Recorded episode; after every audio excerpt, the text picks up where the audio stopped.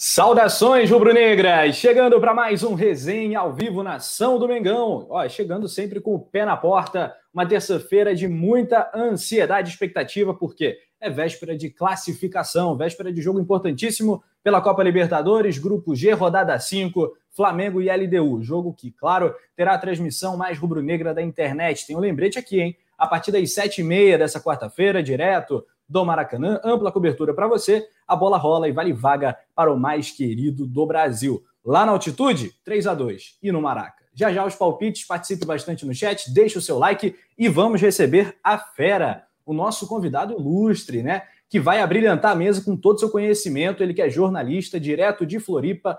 Ian Cel, bem-vindo ao Coluna do Fla. Seu destaque inicial.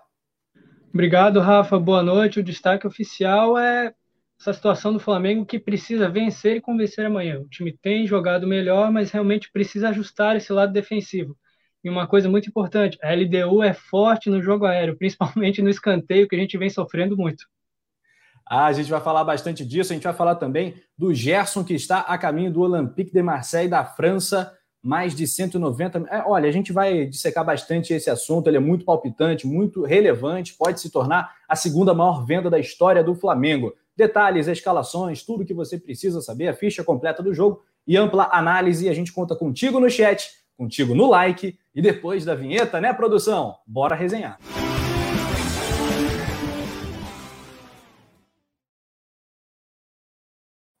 Produção do Leandro Martins, na, tá na carrapeta, tá no comando da nave aqui. Vou mandar um alô pro meu camarada, meu parceiro Vinícius Soares. Ele tá aqui no chat do Coluna do Fla, ele que é um artista das redes sociais, lá no arroba Coluna do Fla, tá sempre falando, olha, minhas fontes dizem que o Gerson foi vendido, proposta irrecusável. As fontes do Vinícius Soares, sei não, hein? Meio furadas essas fontes aí. Tá falando duas caixas de charuto para o Marcos Braz. A proposta foi recusável. É, essa proposta aí, o Marcos Braz não nega de jeito nenhum, né? O Yuri Reis, ele é membro do clube do canal, tá aqui interagindo com a gente. Salve nação! Tamo junto, deixei meu like, tudo nosso, nada deles. Um abraço para você, Yuri Reis, para o Pablo Pinto também, falando, cara, o melhor volante do mundo joga muito, é o Coringa do Flamengo. Gerson saindo, vai fazer uma falta danada. Quer comentar brevemente uma manchete aí da sua opinião, Gerson, sobre essa, ou Ian, sobre a situação do Gerson? Cara, a situação do Gerson, eu diria que no momento pandêmico que a gente vive, com perda de bilheteria, perda de sócio torcedor, infelizmente não não é não tem o que fazer no momento. É, a oferta é muito grande, ali entre 30 e 32 milhões de euros. Vai ser uma perda enorme para o Flamengo, mas tem a vontade do jogador também, não, não tem muito para onde correr no momento. É enlouquecedor, né? É um, é um ídolo, é uma marca importante para o clube, então perde o, o, o, futebol do Flamengo, perde a torcida do Flamengo, um grande ídolo, perde o marketing do Flamengo, perde todo mundo, mas a grana que entra, ela é muito forte, pode salvar, né? Botar o Flamengo no azul tirar do vermelho, né? Essa temporada que é tão comprometida pela ausência de torcida, o sócio torcedor em queda, outros fatores, né? Que essa pandemia acaba ah, agravando no, no, cenário econômico do Fla. Mas a gente vai falar mais disso para frente. O Errol Flynn está aqui ligado, dando boa noite para a gente. Capucho Pereira, direto do Facebook do Coluna. Galera do Face, cola lá no YouTube também, ou aqui no YouTube. A gente está no YouTube ao vivo também. Deixa o seu like, se inscreva. Coluna do Fla partindo para uma marca muito relevante, muito importante, de 600 mil inscritos aqui no canal. Amanhã a gente tem a meta de bater 590 durante a transmissão de Flamengo e LDU e a gente conta muito com a sua participação. É, o Anilton Moreira Dias está aqui também interagindo com a gente. Um grande abraço. O Alisson Silva, o José Roberto, todo mundo. Tensei Animes está aqui com a gente. Pois é, até o Zico já saiu do Flamengo em algum momento. A gente vai aprender a lidar com essa dor e tentar repor, né? Tem Thiago Maia, temos outros jogadores, temos uma base muito forte nessa posição também. E o mercado está aí. O Flamengo vai certamente acompanhar, monitorar as situações. A gente vai deixar esse papo do Gerson um pouco mais para frente. A gente quer falar, né, Ian, primeiramente, desse jogo que é super importante. Vale classificação para a Copa Libertadores uma campanha histórica, já histórica do Flamengo, apesar do empate amargo, né, no Chile na última rodada por 2 a 2 contra o Lacaleira. Eu nunca vi o Flamengo pontuando tanto e atropelando Vélez fora, na Argentina, LDU fora, na altitude. Uma campanha muito bacana do Mengão na Copa Libertadores. Antes de eu passar a bola, então, para o Ian falar de Liberta, e ele manja muito, vou passar para outro cara que está brilhando aqui na tela do Coluna, o Túlio. Que acha que o Cuejar é o melhor substituto para a saída do Gerson. Polêmico, hein, poeta? Alô, poeta? Deu ruim aí, poeta, hein? Poeta vive um drama técnico. Tava, tava no mudo. Quem, quem concordar com uma coisa dessa só pode ter algum probleminha, né? Não tem nem como, são dois jogadores completamente distintos, não dá nem para comparar, só para só de comparar já, já fiquei com vontade de te bater, brincadeira.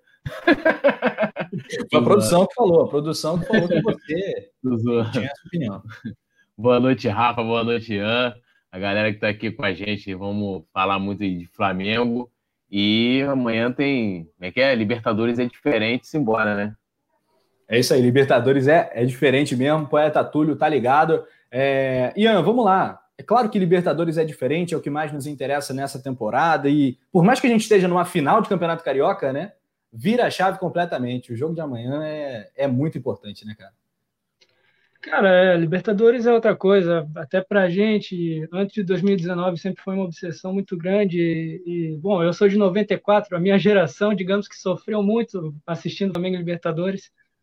Então, poxa, vê agora, a gente vencendo o Vélez, vencendo o LDU na altitude, que é um jogo muito difícil, passeando contra o Lacaleira, como foi no Maracanã. E a gente vê muita, muita gente reclamando, às vezes, ah, porque jogou mal, ah, porque errou isso, porque, porque errou aquilo. Bom, para mim, como torcedor, olha, é a primeira, primeira vez, mas enfim, é, não é normal, digamos, no padrão Flamengo de tudo que a gente cresceu acostumado a ver. A gente viu muitas eliminações na primeira fase, ali é mais recente, em 2017, que doeu muito. Então, acho que o pessoal às vezes está reclamando um pouquinho de barriga cheia.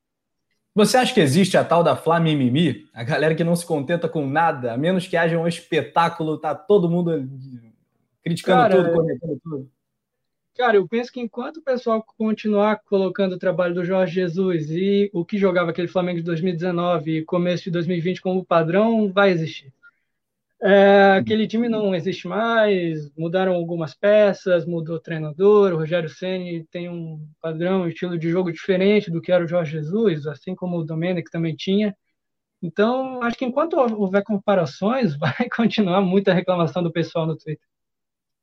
Beleza, sabe muito, é fera. E Ansel estreando aqui na mesa do Coluna do Fly, já desfilando com muito conhecimento e alto estilo. Poeta Túlio, nosso retrospecto contra a LDU é bom, é bom, né, cara? Porque em três jogos, foram apenas três jogos, o Mengão aplicou 3 a 1 no Maraca em 2019. Em 2019, lá, e é bem verdade, a gente perdeu pelo placar de 2 a 1 mas a gente está na frente, porque na última partida, no dia 4 de maio, Flamengo 3, LDU 2, no mesmo estádio Casablanca, lá na altitude de Quito. Temos os relacionados, poeta. Quer passar para gente? Bora. Bruno Henrique, Bruno Viana, Arrascaeta, Diego, Everton Ribeiro, Felipe Luiz, Gabigol, Gabriel Batista, Gerson, Gustavo Henrique, Hugo Souza, Hugo Moura. Por que eles não colocam Hugo Souza? Bota só Hugo. Hugo. Hugo. O nome é crítico, né? É. Hugo Moura, Isla, João Fernando, João Gomes, Léo Pereira, Mateuzinho, Michael, Pedro, Ramon, Rodrigo Muniz, Vitinho e ele, claro, faz tudo no elenco, o Ilharão. Nada de Diego Alves, né? É, o Diego Alves que é uma não lesão, né? uma não lesão que tá tirando ele já do seu quarto jogo fora, né? Ficou fora do segundo tempo contra a LDU. É, volta aí, é terceiro, é quarto, quase quarto, né? Três jogos e meio. Aí fora, que é, e o, também o Rodrigo Caio, que também não, não foi relacionado, e, e chegou a entrar no último jogo, olha aí a provável escalação. E a gente a zaga dá até medo, né? Mas beleza. Rafa, só falando sobre, sobre retrospecto, acho que o Flamengo tem que continuar mantendo, né? E não pode de forma alguma amanhã ter um resultado negativo. Acho que nenhum empate é, seria aceitável, por mais que o empate possa colocar a gente matematicamente já classificado. É vencer, né? É manter a sina aí do, da LDU sem, sem ganhar da gente aqui, mas não pode de forma alguma ter, é, ter outro resultado que não seja vitória. Muito bem, é isso aí, poeta Túlio. Temos na tela a escalação do Mengão. Quero mandar um grande abraço para todo mundo que está ligado no chat. Já já um momento salve. Você que está ligado no Coluna do Fla, não esqueça, deixa aquele like, compartilha lá naquele grupo rubro-negro de WhatsApp, no Instagram, faz aquele print, posta o story, marca a gente lá e vamos com tudo. Siga o Coluna também em todas as redes e o coluna do Fla.com sempre com uma usina, um turbilhão de notícias para você. Vamos lá, o provável Flamengo. Temos um Rogério Senna ali, um um tanto quanto triste, né? na, na direita da sua tela. O goleiro é o Gabriel Batista, na lateral direita, Maurício Isla. Arão vai ser acompanhado por Bruno Viana ou Gustavo Henrique, já vai dizendo quem você prefere. E Felipe Luiz na esquerda. No meio do campo, temos Diego, Gerson, o Coringa do Flamengo, por enquanto do Flamengo, né? E para sempre no nosso coração, ídolo. Everton Ribeiro na direita, Rascaeta na meia esquerda, Bruno Henrique, Gabigol, a dupla mais temida da América do Sul. Tá de bom tamanho, Ansel? Você escalaria dessa maneira? Qual opção você faria para a zaga, por exemplo? Cara, eu entraria com o Bruno Viana. O pessoal pode jogar pedra em mim, mas eu acredito. O Flamengo vai precisar de um zagueiro mais construtor amanhã. A, a LDU não vai vir marcar a gente alto. Esqueçam. Depois do que aconteceu no Equador, onde eles tentaram subir o bloco no primeiro tempo, a LDU dá muito espaço no setor entre linhas. A linha média deles, meu Deus do céu, é uma catástrofe depois que você ultrapassa essa linha. Então, provavelmente eles devem se fechar em duas linhas de quatro, não devem entrar também com três zagueiros, que foi um esquema que deu muito errado para eles no, lá no, no, alto do morro. E bom, o Bruno Viana fez uma boa partida no jogo contra a LDU, né? Ele fez uma boa partida, ele tem um passe melhor que o do Gustavo Henrique, eu acredito que o Rogério Ceni vai optar por ele amanhã. Pois é, contra a LDU sim, mas contra o Lacaleiro foi aquilo que... Contra o Lacaleiro foi um desastre.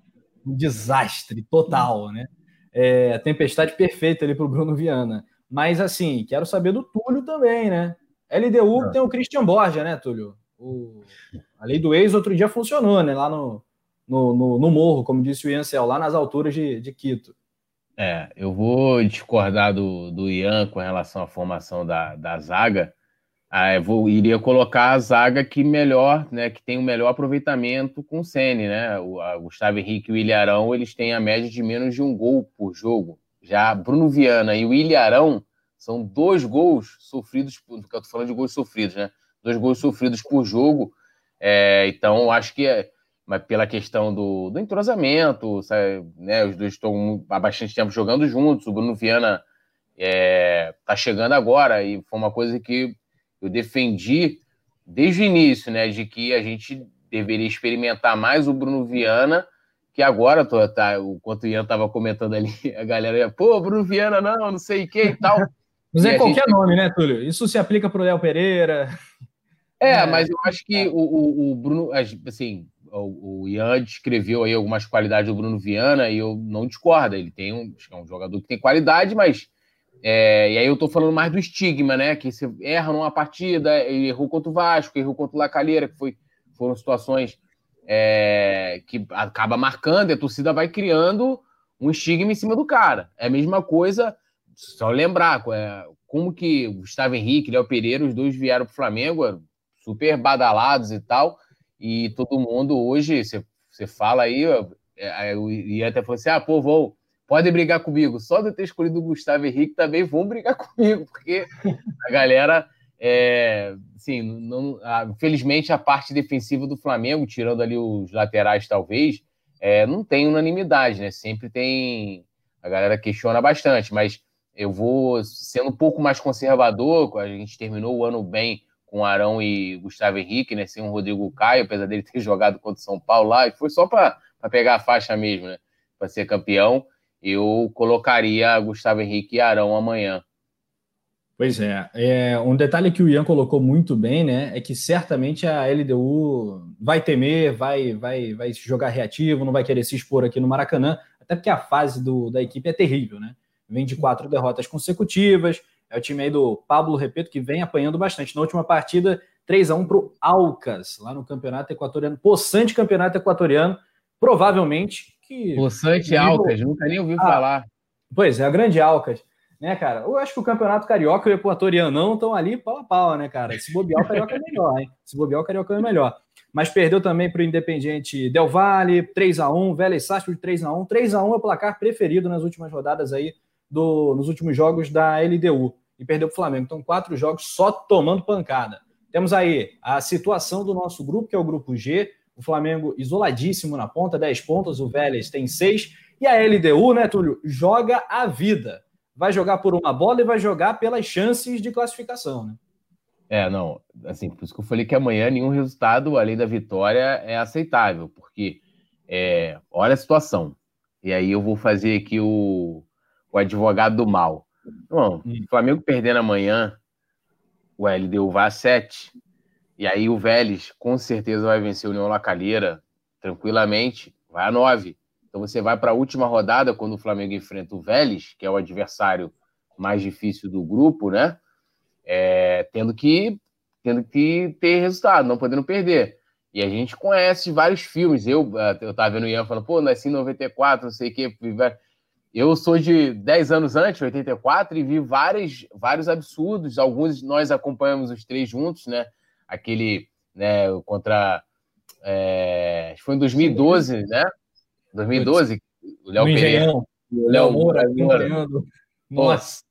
Aí depois teve 2017, tinham nove combinações para o Flamengo se classificar, deram né, as mais, prova mais improváveis e a gente acabou ficando fora. E Túlio, amanhã. Acho que você está querendo zicar, não é possível. O que, que você está querendo? Tô, Onde você quer tô... chegar, parceiro? Não estou entendendo. Olha só, eu tô, entendendo tô, legal isso, não. Assim, eu tô colocando a gente no pé no chão, tipo assim, né? Tipo, a gente precisa ter cuidado, é, tratar o jogo com a seriedade que ele merece. O LDU é, a equipe não está bem, né? É, como você falou, o Alcas, né? Eu fico recebendo o celular, é, é o. Se fala, o resultado das partidas, né? E quando eu vi assim, né, tava do Google, Alcas e LDU, eu falei, ah, o LDU vai ganhar. Quando eu olhei o resultado depois, eu falei, ah, tá de sacanagem, é o nome do time ainda, Alcas, deve ser o Madureira do Equador. Mas a gente tem que tratar com seriedade eles vêm desesperados, né, cara? Então, nada impede dos caras, de repente, vá lá, a gente conhece, né? Aquela boa e velha bola vadia, se fecha atrás. A gente sabe que o Flamengo tem dificuldade de jogar com defesas fechadas. Isso é um problema que, inclusive, vem desde a época do Jesus, né? Aquela coisa do Flamengo tem dificuldade de conseguir penetrar, não é um time de jogar muito com bolas alçadas na área, tipo o famoso chuveirinho e tal. É mais da construção por baixo. Mas é, tem que ir com o pé no chão e, cara, precisando vencer para não embolar mais o grupo, né? Pé, pé no chão com pitadas de terrorismo aí, né? Tá bom, então. Olha só, é, curiosidade, né? Tem bola rolando na Copa Libertadores nesse momento e o único time que tem mais pontos que o Flamengo, a melhor campanha é do atual campeão do Palmeiras, que está empatando nesse momento pelo placar de 2 a 2 Palmeiras tinha 12 pontos, está indo a 13, está empatando em casa contra o Defensa e Justiça. Ah, eu não sei se o Ian e o Túlio têm visto muitos jogos das outras equipes, acho que o Ian disse que tem acompanhado. É, quais são os destaques dessa edição da Copa Libertadores que você faria? Algum favorito que não está tão bicho-papão assim? Ou alguma surpresa? Que você aponta como uma direção aí, os destaques dessa edição da Liberta? Cara, o que eu posso dizer para vocês, o Palmeiras, na minha opinião, entre os times brasileiros, é o que melhor se propõe a fazer aquilo que o técnico estipula que os jogadores façam em campo. O Palmeiras, Perfeito. taticamente, é o melhor time do país, hoje. Os jogadores são muito conscientes do que devem fazer e a capacidade de adaptação do time às circunstâncias do jogo também é uma coisa que, bom, não me agrada porque eu não sou palmeirense, né? Mas enfim, é algo que chama muita atenção. É, eu digo isso por, pelo jogo que eles fizeram agora contra o Del Valle lá no, lá no Equador. Foi uma partida muito consciente do time, é, defensivamente muito bem, muito bem mesmo. E ao contrário do Flamengo, uma coisa que me incomoda muitas vezes no Rogério Ceni não estou cornetando, enfim, nem acho o trabalho do Rogério Ceni esse, esse, horror todo que muita gente pinta, mas o Ceni tem muita dificuldade para entender o que é que está acontecendo dentro do jogo, muitas vezes. Por, por exemplo, contra a LDU lá no Equador, o LDU mudou para o segundo tempo, colocou mais um atacante, é, botou os laterais muito para frente, abriu muitos pontos. Eles atacavam praticamente com oito jogadores. No momento que eles alargaram o campo, o que, é que o Flamengo precisava fazer naquele momento para conter a pressão? Desce mais um jogador para a última linha, monta uma linha de cinco, porque é uma forma de você conter essa amplitude. O Rogério Senna levou 30 minutos para fazer isso. Quando fez, o Flamengo já tinha feito o terceiro gol. E ele colocou o René no lugar do, do, do Gabigol. Muita gente cornetou, meu Deus, ele tá maluco? Não, eu, na, na hora que ele fez a substituição, comentei com um colega, eu falei, não, ele tá certo. No momento que ele fez isso, ele fez uma linha de cinco atrás, até uma linha de seis, muitas vezes, com o Vitinho descendo por ali também. Mas, enfim, é uma coisa que me inveja um pouco do Palmeiras nesse começo de temporada, é, é, taticamente falando mesmo, é um time que se adapta muito bem às situações. Quem está muito, muito bem. bem. também é o, é o, Barcelona do Equador, que foi para mim uma grata surpresa. A gente, bom, o Barcelona estava no grupo do Flamengo no passado, era um time muito fraco. É um time muito fraco, está liderando hoje o grupo que tem Santos e Boca Juniors. A gente sabe que o Santos vive uma situação financeira muito ruim até conseguiu se recuperar na última rodada, vencendo o próprio Boca. E o próprio Argentino Júnior também, nossa, para mim foi uma surpresa total. É, o último jogo ele acabou perdendo, mas venceu as três primeiras partidas, encaminhou a classificação. Uhum. E o Atlético Mineiro também vem crescendo nos últimos jogos, bem com o Cuca, desde que ele colocou o Hulk como falso 9, ele tem Keno, tem Savarino, são jogadores muito bons. Sem e dúvida. Falando em, é, falando é, em... é, empatado com o Flamengo em pontos. É o outro sim, clube que sim, também possui 10, 10 pontos. E falando em decepções, cara, para mim, apesar das circunstâncias que, que vive o River Plate, bom, vão ter que jogar amanhã com 10, com 10 jogadores, sendo um jogador de linha no gol. O time Os quatro goleiros infectados, né, cara? É muito é, impressionante. Os quatro goleiros infectados. E o Galhardo, né, o Galhardo tá provando o veneno, né? Porque ele falou assim: ah, não vou chamar 50, não vou fazer é. uma lista com 50, vou chamar só 34, porque eu não vou treinar com juniores, juniores não vão jogar. Só que agora a conta tá chegando e o River tá naquele lobby político tentando colocar o reserva do reserva do reserva do reserva do reserva, o goleiro da base para ser chamado, tentando botar mais dois na lista com 10 infectados, os quatro goleiros pegarem é, uma, um azar muito grande, mas o River é, tá, pagou para ver e agora eu acho que é, é justo, né? Sim. Que não abra-se o precedente, porque foi uma opção do técnico Galhardo, né? Sim, inclusive a Comebol recusou o pedido do River hoje no final da tarde e está correto. Se a regra vale para um, vale para todos, porque se... é isso. É... Mas a Comebol é a Comebol, né? Ian? A gente sabe. É, a Comebol é a Comebol, a gente sabe como é que é com o time argentino, mas se abrir brecha para um, vai ter que abrir para os outros. E eu acho que a Comebol não vai querer isso. Mas Até... então a grande decepção é o River para você. Cara, o River e o Boca Juniors. Perfeito. O Boca parece que vem enfraquecendo ano a ano. Isso, é. bom, a gente, eu cresci com o Boca sendo o bicho papão da América. Então, hum. para mim é muito estranho ver a situação que o clube está hoje. O time é muito pois é, fraco, é. muito fraco mesmo. Perfeito. A galera participa no chat do Coluna do Fla. É, Nilson Miranda perguntando que hora vai ser o jogo. O jogo começa às nove da noite, horário de Brasília, com a transmissão pé quente do Coluna do Fla. O Vicente Flá pergunta se você lavou a mão, Túlio. Resposta rápida: sim, não. Pô, sempre, né? Não só lavar, como colocar ah, aquele álcool em gel, né? E dar aquela secada entre os dedos também, para não causar frieiras. Fica a dica para vocês, hein? Meu Deus, esperava outra resposta. O Mário Malagoli está aqui com a gente também. A Mari Show, Mariana Araújo, que é sensacional nos comentários, participou recentemente de do Resenha, está sempre aqui na telinha, no chat, em todas. Um beijo carinhoso para Mari, direto de São Luís do Maranhão. O Acácia Barbosa, galera, manda sua cidade, de onde você acompanha aqui a nossa live. O Mário Malagoli está aqui com a gente, Gustavo Linares, a Natanaele Lima, saudade de Natanaele Lima, tava meio sumidinha, hein? Um abraço para ela. Manda vídeo, hein? Lembrando que os membros do Clube Coluna do Fla participam aqui da nossa live, do Resenha ao vivo, mandando aquele videozinho, opinando lá no nosso grupo de WhatsApp. O Yuri Reis já mandou, tá na agulha, já já a gente solta. Temos aí um provável time da LDU, que é treinada pelo Pablo Repeto. A Liga de Quito vem com a seguinte escalação provável: o veterano argentino goleiro o Gabarini no gol, per, Perlaza, camisa número 13, Guerra, Cardoso, Caroço, né? O famoso Caroço, né, Túlio? Caroço. Caroço.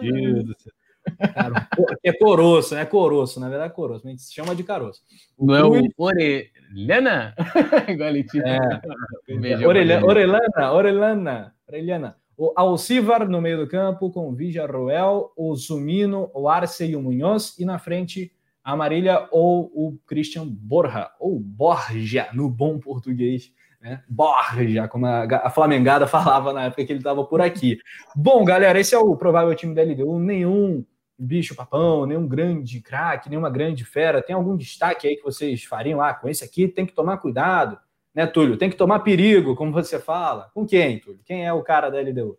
Ah, cara, eu acho que tem que tomar perigo é com os caras lá da frente. Eu acho que hoje, independente do, do jogador adversário, o sempre que nos preocupa é, é que nos que nos preocupa é o nosso setor defensivo. Então, a gente está tomando gol de qualquer um, né?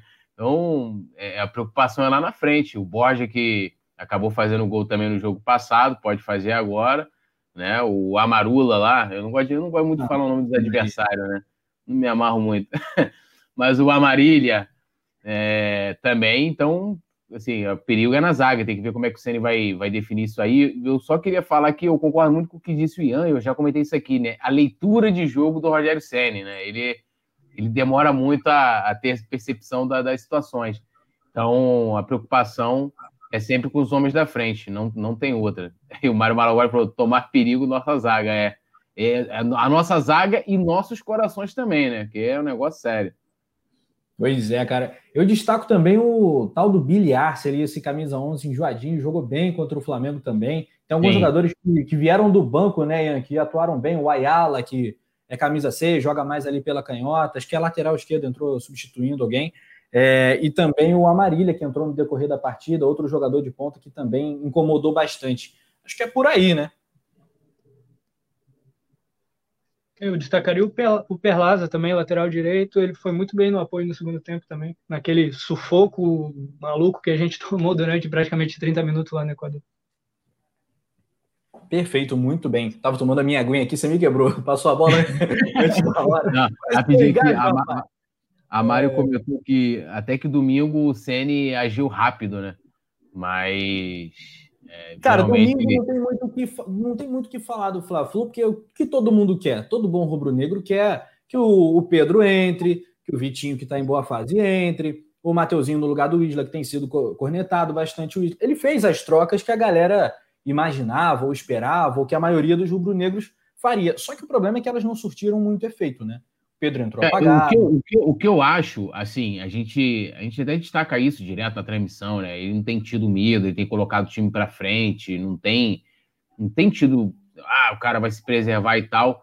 Eu acho que o, o grande problema hoje do Flamengo, eu, eu falo isso direto e, e sempre relembro a coletiva, né, a chegada dele, que eu achei até na época, é, critiquei, que achei deselegante da parte dele, apesar dele tinha razão na observação, de que das questões dos problemas defensivos. E ele, né, eu lembro que isso rodou agora recentemente aí, viralizou de novo, né? O trecho dele falando: ah, não pode uma equipe como o Flamengo levar 10 gols em três jogos. É inadmissível. Ele até falava que ah, não existe essa questão de. de como é que é? Ah, o, o erro individual, o erro é sempre coletivo, né?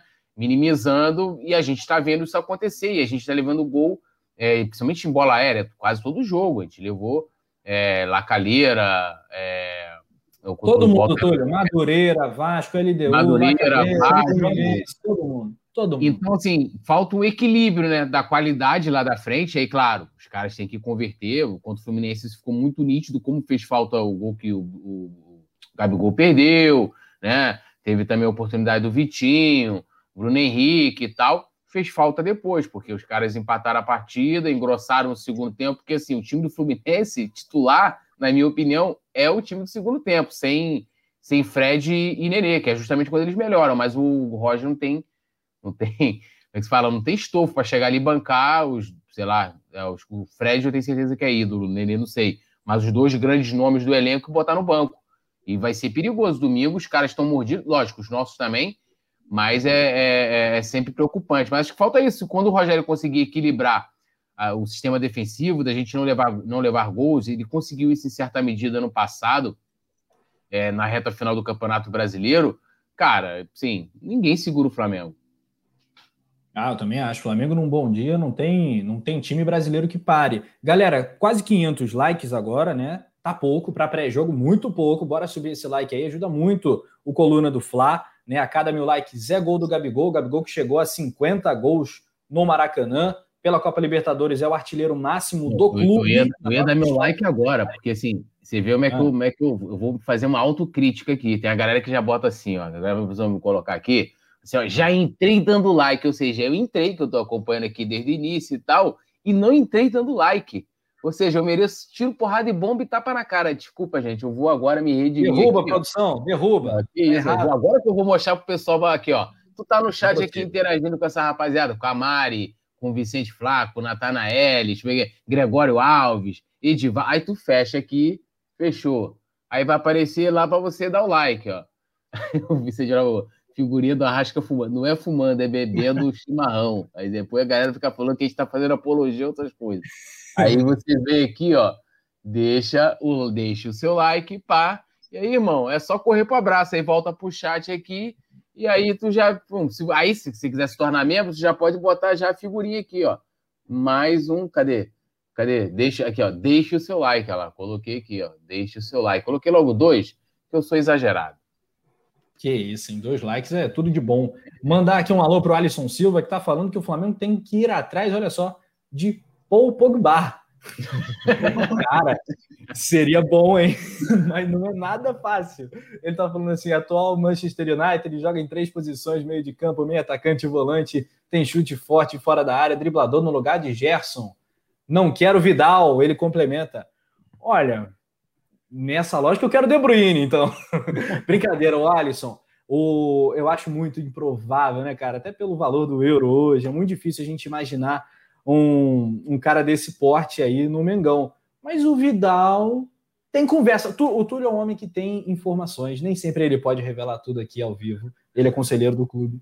O Túlio sabe muito de Flamengo. É, Túlio, você vê alguma chance do Vidal, caso o Gerson saia do Flamengo, do Vidal figurar ali o quadro do elenco do Flamengo, ele que sempre se manifesta favorável a uma vinda, sempre acena a nação rubro-negra na internet? Cara, eu, assim, sendo bem sincero, é, já saiu a notícia de que o Flamengo chegou a sondar o, o, Vidal, né? Isso a gente noticiou, já debateu aqui, mas hoje não tem nada. E, assim, o que tem que olhar por exemplo, a gente, quantos anos o Gerson tem? 22, 23? É, eu nem sei. Acho que 23. Anos. Vou confirmar, 23. mas é 24. Isso. É. Então, pô, é um jogador que a gente está vendo aí. Caso confirme essa saída é, dele, a grana que ele está saindo, né? O Flamengo da, da, da né, tentaria aí. É, é, não sei, não saiu todas as tratativas, mas se vier com os outros negócios, tentar manter alguma coisa para uma venda futura e tal. Mas é um jogador novo que deu resultado e que o Flamengo está, no caso, se confirmando, vendendo por uma boa grana. O Vidal tem lá seus 33 anos ou mais, não lembro agora, é, e o cara tá vindo de lesão no joelho. Então, assim, é, eu não acho que seria o cara ideal, assim como outros nomes que apontaram hoje, até tuitei. Que eu, Pô, traz o Cuejá, mano. O Cuejá é, é, é outra coisa. Tipo assim, ah, a gente, igual outro dia eu debati aqui com o Simon, a gente pode falar de ah, Cuejá, o Arão. Até aí, beleza, porque são dois volantes, volantes, vamos dizer assim, mais defensivos. É, eu vi a galera falando do Renato Augusto, que também já tem lá seus 30 e brau. Cara, tu vai estar com uma grana em que você vai conseguir, é, você de certa forma é, consegue se equilibrar financeiramente, porque você consegue bater a meta de vendas, vai dar uma equilibrada também na questão do, né, do público, né, do, de, da grana que o Flamengo acaba entrando sem poder contar por conta da pandemia e você pode fazer um investimento. E aí que eu que é, eu estou até mudando, puxando isso para esse lado, que como é importante a gente ter o um investimento em tecnologia, em software, né, para a gente ter lá scout. Eu vou pegar aqui jogadores que ninguém falava. Fábio Mari. Eu nunca vi ninguém falar aqui, ah, pô, tem que trazer um zagueiro, zagueiro lá da Espanha, lá do La Coruña. Nunca vi ninguém falar. Gerson, mesma coisa. Gerson era um jogador, ele saiu do Fluminense, foi, foi vendido, tinha lá, né, ah, um puta jogador e tal. O Fluminense tem essa, essa característica de vender esses jogadores muito jovens, né? A gente já vê esse, o Kaique, que já está vendido e tal. Teve outros jogadores também que acabaram saindo, que pouco renderam, até pela condição financeira também, não dá para eles segurarem por muito tempo. Então, o Gerson saiu. Mas ninguém falava em Gerson voltar logo para a Europa em 2000, da, da Europa em 2019. O Flamengo foi lá, isso é resultado é, ah, mas teve alguém que indicou, irmão. Tinha alguém dentro do clube, um profissional gabaritado, que indicou, o Maria ou o Gesso, o trabalho lá de centro de inteligência do Flamengo. E eu vejo o pessoal sempre no mais do mesmo. E o mais do mesmo geralmente dá problema. Né? Posso citar aqui o próprio Gustavo Henrique e Léo Pereira, que todo mundo, quando chegou, todo mundo elogiou.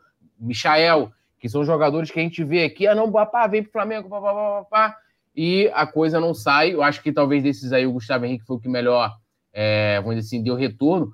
E olhando hoje, um cara que é, não estou comparando os dois, mas que poderia fazer a mesma função do, do Gerson, né? Seria o Thiago Maia, né? Que, é que é o cara que vai lembrar, a gente falava muito disso na época lá quando teve aquele surto de Covid. O cara jogando lá na frente, defendendo. O Thiago Maia foi, né, cara, um puta jogador naquela época ali, assumindo o protagonismo junto com, com a Rascaeta também, que jogou muito bem, o Pedro e tal, que é o restante da garotada. E a gente tem esse jogador. Então, acho que o Flamengo, se for para trazer alguém, tem que ser alguém também novo, né? E que, e que tem a mesma característica do, do Gerson, cara. Acho que não tem que trazer um jogador diferente, não.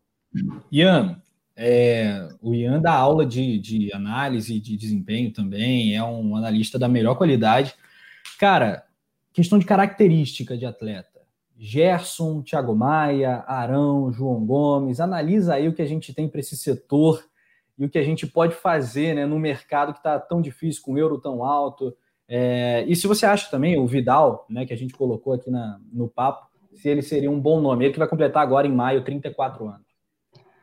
Cara, no elenco a gente não tem ninguém com as características do Gerson. Nem, nem Thiago Maia, nem. Talvez os que mais cheguem próximos, mas mesmo assim é diferente. É o Thiago Maia, que a gente não sabe como vai voltar. Lesão no joelho é grave, muito tempo parado, até readquirir forma física, confiança, força. É, a gente não sabe como ele vai voltar.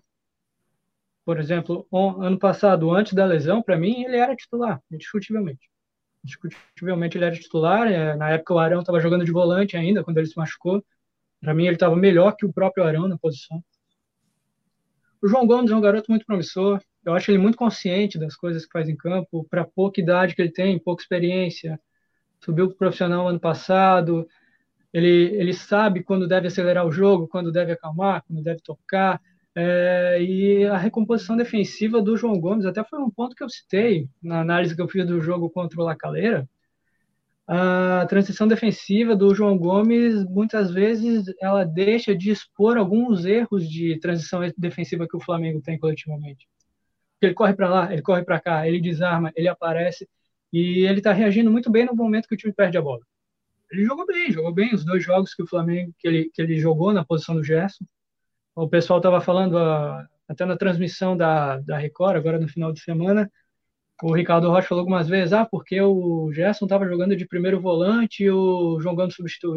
Olha, eu não sei que jogo que ele estava assistindo, mas quem vem fazendo essa, essa cabeça de área no Flamengo é o Diego. É, eu penso o seguinte: o trabalho dos analistas do Flamengo nesse momento, que a gente sabe que essa grana do Gerson não vai ser completamente para um reforço, ah, vão entrar, sei lá, 32 milhões de euros, a, gente vai ter 32 milhões de euros para comprar um jogador novo ou para comprar mais de um jogador. A gente sabe que não, esse dinheiro é para completar o orçamento, não tem bilheteria de estádio, o sócio torcedor caiu pela metade. É, eu acho que o trabalho do, do, do do sistema de análise ali do Flamengo é nesse momento sair do óbvio. Assim como foi o próprio Gerson em 2019, como foi o Pablo que eu particularmente não conhecia na época. Ele tem que sair do óbvio. Nesse momento, o custo-benefício precisa ser muito importante. Precisa ser muito importante nesse momento, porque a gente não tem dinheiro entrando, ainda tem que pagar Pedro, tem que pagar Gabigol, tem que pagar Léo Pereira, tem que pagar Michael. E tem o próprio empréstimo do Thiago Maia, que vai até o fim do ano até 2022, desculpa. Mas o Flamengo vai ter que se virar nos 30 para conseguir um, um jogador para substituir o Gerson. Pode ser dentro então, do elenco. Não miraria num nome como Renato Augusto, Arturo Vidal, esses nomes citados aí? Não é que não miraria, Rafa. Eu até acho que o Renato Augusto pode ser um jogador para agregar dentro do elenco. Uhum. Mas ele é diferente do Gerson, taticamente falando, ele vinha jogando mais na do Arrascaeta na China, mais na meia esquerda, flutuando por dentro, é, não como esse segundo volante que o Gerson vinha fazendo, até no melhor período do Renato Augusto, que foi no Corinthians, depois na seleção, que ele foi muito bem, o Tite, ama, o Tite armava um tripé no meio campo, um Casemiro, Paulinho saindo mais e ele fazendo a contenção pelo meio. É, o Renato Augusto joga melhor nesse sistema. É, quanto ao Vidal, como o Túlio falou, a gente não sabe. Já tem idade avançada, lesão no joelho, o salário com certeza é altíssimo, ainda mais que em euro. Eu não sei se é o momento de arriscar. É um jogador muito caro. É, bom, eu não, não sei quanto é o salário do, do Vidal na Inter de Milão, mas eu, eu, acredito que não seja o momento de arriscar. Como eu falei, o momento, o, esse, esse pessoal que faz a análise do Flamengo tem que, vai ter que tirar o coelho da cartola. A gente não sabe até quando o Gerson vai ficar. Ele está vendido, isso a gente não tem mais dúvida, até pelo que tem saído na mídia, o pessoal que cobre o clube diariamente.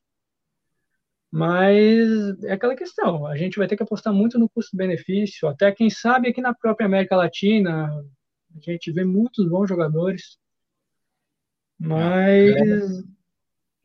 Pode completar. Beleza. É, dentro do elenco, dentro do elenco a gente não tem ninguém para substituir ele, não. Não com as mesmas é. características. E substituir ídolo é sempre complicado para caramba, sim, sim, né? Galera, dedão no like aí, ajuda muito. Se inscreva se você não tiver inscrito. E quero mandar um abraço caprichado aqui para o Luciano de Jesus Sacramento. Mensagem em destaque na tela. Abraço para a galera da Flá VK. Tamo junto. Um abraço aí, Luciano, para toda a galera ligadinha aqui no Coluna do Fla. Um abração aí para você, galera da, da Flá VK. Tamo junto. Um abraço para o Alisson Silva, tá falando. Vamos focar mais na base também. É claro, sempre. A base do Mengão sempre forte. Mandar um abraço aqui para todo mundo que tá ligado. Zé Line o Luiz Fernando de Jesus, ah, muitas torcidas copiam a nação, né? Muitos copiam, mas ninguém chega lá, né? Vicente Flá tá aqui com a gente, o Tárcio Mourão, Mário Malagoli, Badigo SRN, todo mundo ligado, seja no Facebook, aqui no YouTube também, e sempre deixando o like, ajuda muito. Marco Barreto falando, respeito os veteranos, mas já temos os nossos. Há uma crise, custam caro e, e pensam em aposentar, com o risco de passarem tempo no spa barra departamento médico. Quero o Mengão bem no presente, pensando no futuro. Uh, Jurandir Júnior dando boa noite para gente, um abraço, boa noite para você, Juanir. Yuri Reis também. Produção, tem mensagem de membro do clube do canal também, né? Nosso querido Yuri Reis, com seu cabelo descolorido, ele mandou um papo retíssimo sobre o Gerson. Quando tiver na agulha, pode falar aqui que a gente já solta. Uh, o Augustin Palavecino seria uma boa, diz o Tim Maia. Já já a gente fala mais sobre os nomes possíveis. Vamos lá, fala aí, Yuri Reis. Salve nação, não vou poder participar hoje ativamente pelo chat, mas vim deixando a opinião sobre a questão do caso Gerson, né? Se ele realmente sair, vai ser uma pena, né? Mas acho que a gente tem peças o suficiente para repor. Como, por exemplo, o Thiago Maia, o próprio João Gomes, que vem se destacando, né? Mas eu acho que o dinheiro dessa venda ele deve ser focado em comprar, em contratar ou um zagueiro ou um goleiro, né? Porque no momento atual é as são as posições que a gente mais necessita. É isso, tamo junto. Tamo junto, mandou bem, acrescentou, agregou bastante o debate. É isso, né, Túlio? A urgência tá mesmo ali no gol, né? É, eu acho que a gente, é, a gente tem que olhar para outro lugar. E como o Ian falou muito bem, cara, assim, vamos pensar hoje, assim, olhando para as outras equipes, qual o jogador que atua, né, falando das características mesmo, da qualidade que o Gerson no futebol sul-americano não tem. Ele, assim, é muito diferenciado. E o Uri Reis, antes de comentar aqui o comentário dele, ele, botou que não daria muito para participar ativamente. Ele está aqui, já deu um salve para gente, um salve para o Yuri Reis, mas ele não ficou parecendo um bicheiro intelectual. Você vê, um cabelinho pintado, já com aquela raiz já começando a ficar preta, óculos, né? Uma camisa que parece um, um pouco tamanho G e ele deve vestir M, uma corrente, né?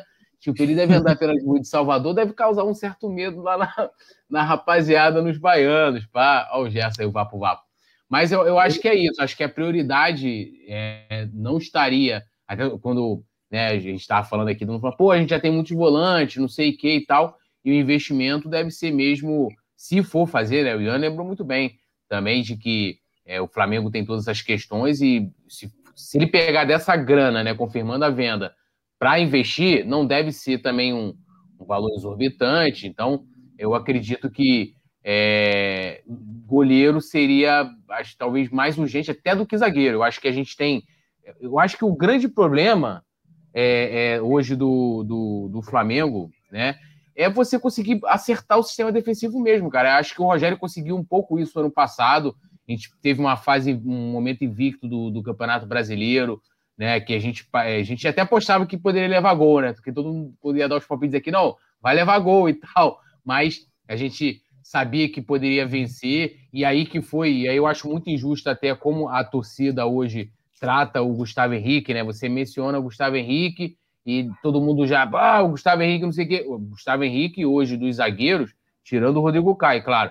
Eu acho que dos zagueiros, zagueiros, né? Ele foi o que teve, né, o que mais cresceu e, na minha opinião, tá à frente de Léo Pereira, de Bruno Viana, né? E, e é um cara que e outro grande problema do Senna, eu não posso deixar de falar também, é mudanças constantes, né? Vai lembrar que a gente estava falando, eu falei aqui, trouxe aquele lance da média, não sei o quê, e também de, desse momento que o Flamengo teve é, uma, deu uma arrancada no passado no Campeonato Brasileiro, ele repetiu a zaga. Ele manteve Arão e Gustavo Henrique. E agora não, fica entre um jogo, bota Arão e, e Bruno Viana, outro vai Bruno Viana e Léo Pereira, não sei. Cara, assim, eu acho que nem os jogadores eles conseguem ali se entender. E, e, é uma coisa a gente sabe, futebol precisa de entrosamento. Né? A gente não tá falando de, pô, de jogadores fora de série, e também é aquilo, né, Rafa? Só por, por sair ficar com raiva. É, nenhum é que nem o nosso Beckenbauer rubro-negro, o nosso querido William Arão, né, que consegue jogar em qualquer lugar, né? Inclusive, deixar aqui uma homenagem especial, ele Arão, 300 jogos pelo Flamengo, estava vendo o vídeo, ele emocionado, né? Ah, emocionado chegar a 300 jogos pelo Flamengo. E chegar a 300 jogos pelo Flamengo, vencendo, ganhando títulos, né? Assim, é bacana. O cara erra, assim como quem tá dentro de campo erra. O Gabigol errou no último jogo. Eu tava escutando hoje a treta do, do, do, do, do Rafa com a Paulinha nas notas, ela, de dar nota pro Gabigol no, do, do último jogo, né, no pós-jogo. Faz parte, né? Mas tem que reconhecer, o cara chegou a 300 jogos, dois brasileiros pelo Flamengo, duas Supercopas, uma Recopa, uma Libertadores, um cara que estava já, eu mesmo, né? Todo ano colocava o Arão na minha barca, queimou minha língua e agora é meu ídolo, Beckenbauer rubro-negro, cabeludo mais lindo desse universo, William Arão, parabéns. Nem eu imaginaria que você ia chegar a 300 jogos com tantas conquistas. E é aquilo, meus amigos, para os seus detratores, mostre os troféus. É tudo nosso, nada deles. Arão, te amo. Sinta-se como se fosse um beijo dentro dessa sua tufa bonita. tive que fazer essa homenagem, desculpa, mas eu tive, tive que registrar. Vou até marcar o tempo que eu vou recortar e postar nas minhas redes sociais essa, essa mensagem ao nosso querido Arão. Me empolguei, perdão. O Ian agora conhece o advogado do Arão, né, cara? Que defesa é essa, bicho? defesa apaixonada, né? Coisa Pô, não, cinema, cara, não, na moral a galera, pô, o cara ganhou tudo do Flamengo. Aí eu pego o Cuejá, não, o Cuejá, sei que. Assim, o problema é nem comparar. Eu acho até beleza, beleza, vamos comparar aqui, estilo de jogo, sei que e tal. Agora, porra, o cara ganhou tudo pelo Flamengo, o outro não ganhou nada. Desculpa, assim, eu, eu vou gostar de quem tá no Flamengo, quem honra o manto, e não quem pede para não jogar. Seria como chegar assim o Rafa assim: não vou vestir a camisa do Coluna. Porra, não, não dá, irmão. Tem que respeitar o cara. O cara nunca fez isso pagou, devolveu o dinheiro pro Botafogo para jogar no Flamengo. Pô. Pois é, essa hipótese não existe. Vamos botar a bola no chão aqui de novo, que agora o Túlio vê essa defesa apaixonada, né? Marichão Araújo, com a saída do Gerson temos opções mais defensivas, João Gomes, Hugo Moura e Thiago Maia. Inevitavelmente a forma de jogar vai mudar. E quem sabe por linhas tortas a gente não melhore a marcação. Mari Araújo sempre bastante, é, com comentários bastante interessantes. Vinícius Soares, Alfredo Fernandes, geral participando, likezinho, galera, ajuda muito. Ô Ian, o Túlio falou do, do Coelho, era que existiu a treta entre ele, o Simon e tal. Os, os nossos. Não, fala treta, eu, o Ian vai achar que a gente brigou. Existiu um debate. De vez em quando surgem uns debates aqui. Tipo assim, do nada. É, o bom, é, a, teve, teve a treta virtual e teve a treta ao vivo, né, cara? A gente teve a galera do Deixa Disso. Segura o Túlio, segura o Túlio. não, nada disso. É que, agora, sabe assim, a gente debateu aqui, aí o Simon levou enquete no Twitter, não sei. Aí quando a gente tava junto, né, presencialmente, fisicamente, ele, vamos gravar um vídeo agora juntos, perguntando. Aí você realimentou o debate, entendeu? Mas sem briga, tudo na paz, tudo nosso, nada dele. Vamos embora. Nesse caso, eu tenho que perguntar agora a opinião do Ian, que está isento, né? Uma opinião imparcial. O Cueja seria uma boa opção, Flamengo, né? Sim ou não? E outra, tem também outro nome que está aí na, na, na, situação, que é o Pires da Mota, que é jogador do Flamengo, que está para voltar agora né? O Flamengo está tentando retorno no imediato do jogador para o nosso quadro de volantes. O que, que você acha disso tudo aí? É, sobre a primeira pergunta, o Cueja seria uma boa opção para o Flamengo, até para a saída do Gerson? Não. Não. Não. Okay. O Ian, é muito... o Ian é sábio. Já, Ian, já, já curti aí, já curti. Tamo junto. Pode São continuar. características muito diferentes. O Coelho é aquele primeiro volante que cobre um espaço grande, corre, se mata em campo. É, eu costumo dizer, assim, o Coelho era um ótimo jogador, eu gostava muito dele, fiquei muito chateado na época que ele saiu, em 2019. Mas eu costumo dizer que, o, que a torcida endeusava mais o Coelho do que devia. É, Era uma acho que carência também, né? Porque o Flamengo estava mal e tal, e o cara representava, é, se doava bastante e tal, né? Eu costumo brincar com amigos e dizer que a, esse endeusamento exacerbado para o Cueja veio por causa da, dessa síndrome pós-pereba, porque a gente ficou com quatro anos praticamente com o Márcio Araújo sendo titular ali. É. E fazia bobagem atrás de bobagem, a famosa marcação por Wi-Fi, que ele só apontava para lá e para cá e não pegava ninguém. Aí o Cueja não entrava, dava carrinho tirava e tal. O, o Coelho era um ótimo jogador, não tenho dúvida disso. Mas quem pede ele para o lugar do Gerson ia mudar muito a forma de jogar. Muito mesmo. Ia mudar, inclusive, o posicionamento do Diego hoje também, que vem jogando muito bem ali. Pois é. E a segunda pergunta, Rafa, desculpa. Uhum, o Pires. Ah, a volta do ah, Pires. Isso. Cara, eu não, bom, a gente, o Pires estava bem na Turquia, até apesar que o time dele foi rebaixado, mas ele vinha até fazendo gol, se apresentando um pouco mais na frente, mas a gente tendo, tendo o Hugo Moura, tendo o João Gomes, que joga ali também, tendo o, o Diego, vem jogando nessa posição, o Thiago Maia vai voltar, não sei, o Pires... O Pires da Motoca nunca fez gol, né, com o Manto Sagrado. Não, nunca fez gol com o Flamengo. É, eu não acho que vai agregar muita coisa à volta dele, não, sinceramente. Ah, talvez no jogo que você precise botar ali um cão de guarda no final para fechar a casinha, mas. Ele entrou no final da Libertadores, né? Ele entrou Curioso. no final da Libertadores. no momento do apito final, aquela cena histórica é. e tal, o Pires estava lá. Né? Ele entrou no fim, logo depois do segundo gol do Gabigol, ele entrou no lugar do Arrascaeta. Isso. Mas... Pois é, cara. Não, mas uma, uma coisa, Rafa, assim, esse, esse debate ele permeou muitas redes sociais e aí é que entra, eu até primeiro, primeiro eu coloquei assim um, um tweet meio bolado, que eu vi o Cuejana no Strange, né? E aí eu entrei, é que assim, o cara gostar dele, assim, eu não vejo motivos para tanto. Eu também gostava dele quando ele jogava, né? E tal. A forma como ele conduziu a saída dele, eu acho que foi um desrespeito com a instituição, com a torcida, e com a torcida que sempre tratou ele com muito carinho. Ele, mais do que ninguém, no, no elenco, Cara, ele tinha que pagar um pau danado para a torcida do Flamengo, que sempre defendeu ele na época que ele era preterido pelos treinadores, de uma forma injusta até, porque tanto que depois que veio o, Rueda e ele virou titular, não saiu mais com razão, virou titular com razão, mas o cara foi de respeito, mas beleza, a galera, tem galera que perdoa e tal, não tô nem contando isso aí. Mas a questão, quando eu fui ver lá, que era pedindo pro lugar do Gerson, esse cara, o pessoal tá viajando, porque né, o Ian colocou muito bem, tipo, são são posições, maneiras de, de, jogar futebol, de pensar futebol completamente diferente. E se a gente for pegar o time do Jesus, e aí não sou eu que estou que tô falando isso, e não sei se, qual é a opinião do Ian, talvez ele possa até falar sobre isso, é você pegar o Cuejá e colocar naquele time do Jesus de 2019, ou qualquer Flamengo de lá para cá, é, o Flamengo teria que jogar diferente. Flamengo não poderia jogar da forma como ele jogava com o Cuejá, porque ele, ele não faz. E aí o que eu acho que é a grande diferença. Eu acho que uma a gente mata logo da forma de jogar. O Gerson joga de uma forma completamente diferente do Cuejá. Não tem como você, ah, vou trazer o Cuejá para só porque um era os dois jogavam com a, com a camisa 8, né? Isso não existe. E o Arão é um jogador mais completo do que do que o Cuejá, ele oferece mais, ele é um jogador mais participativo, né, defensivamente, pode não ser é, é talvez é, como é que eu posso dizer, talvez mais assertivo que o Cuejá. Acho que o Cuejá, nesse jogo mais pegado, burocrático, ali atrás de ser o cão de guarda, ele seja melhor do que o Arão.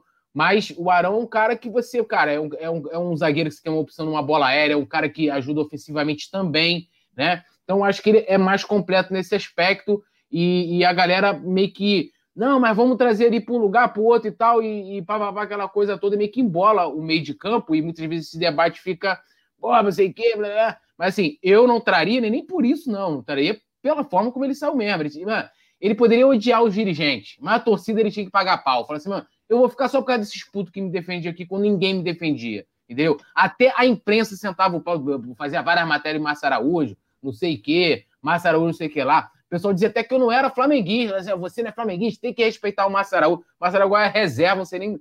Chapecoense, sei lá onde ele tá. Eu também não quero nem saber. Nem precisa trazer essa informação aí. Sensacional. Esse é o poeta Túlio. Olha só, galera. Uh, o pai do Gerson, o Marcão, que também é empresário dele, falou com o portal francês famosíssimo, né, o L'Equipe, e ele disse o seguinte: o clube, né, o Olympique de Marseille, está pronto para fazer um grande esforço, nós estamos cientes disso. É uma honra ser desejado por um clube como este. Todas as pistas está na cara.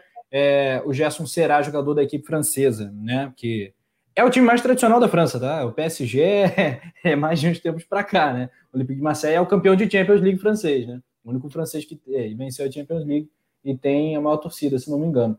É, e tem também a situação da, do ranking né, das maiores vendas da história do Flamengo. Né, o Gerson vai lá para o hall dos líderes, né, talvez alcançando a segunda maior venda da história do Flamengo. Né? As maiores vendas, claro. Vinícius Júnior, né? É, perdendo só para o Vinícius Júnior. Vinícius, Paquetá e Renier são as maiores vendas da história do Flamengo. E aí ele vai ultrapassar Paquetá e Renier caso o valor atinja né, é, a marca possível aí de, de mais de 30 milhões de euros. Quais são os valores é, que de fato estão circulando, Túlio, que você tem apurado, está acompanhando? Rapaz, eu tenho visto aí 192 milhões de reais, né? E a coisa podendo até por, por metas e tal, podendo ser maior. E o Flamengo ficando com 20% da, dos direitos do Gerson. O quê? Se ele amanhã ou depois o Olympique vendê-lo, o Flamengo ainda leva mais um, uma grana. Então, e aí, eu estava até. É, você perguntou para Paulo, pô, a gente, tá, a gente debateu isso, isso, também no dia do jogo, no sábado, e, hum. você perguntou para Paulo, pô, vende ou não vende? E aí, é, acho que aí a Paulo foi muito bem, né? Do lado do torcedor, eu não vou querer que venda, né? A gente vai vendo, é mais uma peça da, daquele grande time de 2019, o segundo melhor time da história do Flamengo disparado, né? Principalmente em termos coletivos, de, de conquistas, é, assim, disparado. E eu não queria que o Gerson saísse de jeito nenhum. A gente está aqui falando, já comprovou, com, pode trazer dados, análise, o que foi, de que não tem ninguém no elenco e no futebol brasileiro, talvez no futebol sul-americano, igual ao Gerson, vai fazer uma falta danada. Agora, eu entendo, olhando por um lado mais pragmático, é, mais né, de, vamos dizer assim, empresarial, da necessidade de vender. Você bota aí, vou, vou até chorar, pô. É, de vender o jogador, né? De ter que pegar essa grana, porque é quase 200 milhões de reais. É uma grana em que, assim, você consegue manter a base do time, aí agora não tem mais negócio de vender Everton Ribeiro, de vender Bruno Henrique, quem for, né? Não tem, não tem esse negócio. Já cumpriu, já vai ultrapassar, inclusive, a meta de vendas. E uma coisa que eu acho que o Flamengo tem que ver também é com relação a essa venda do Muniz, porque a gente vai ficar sem opção lá na frente, né?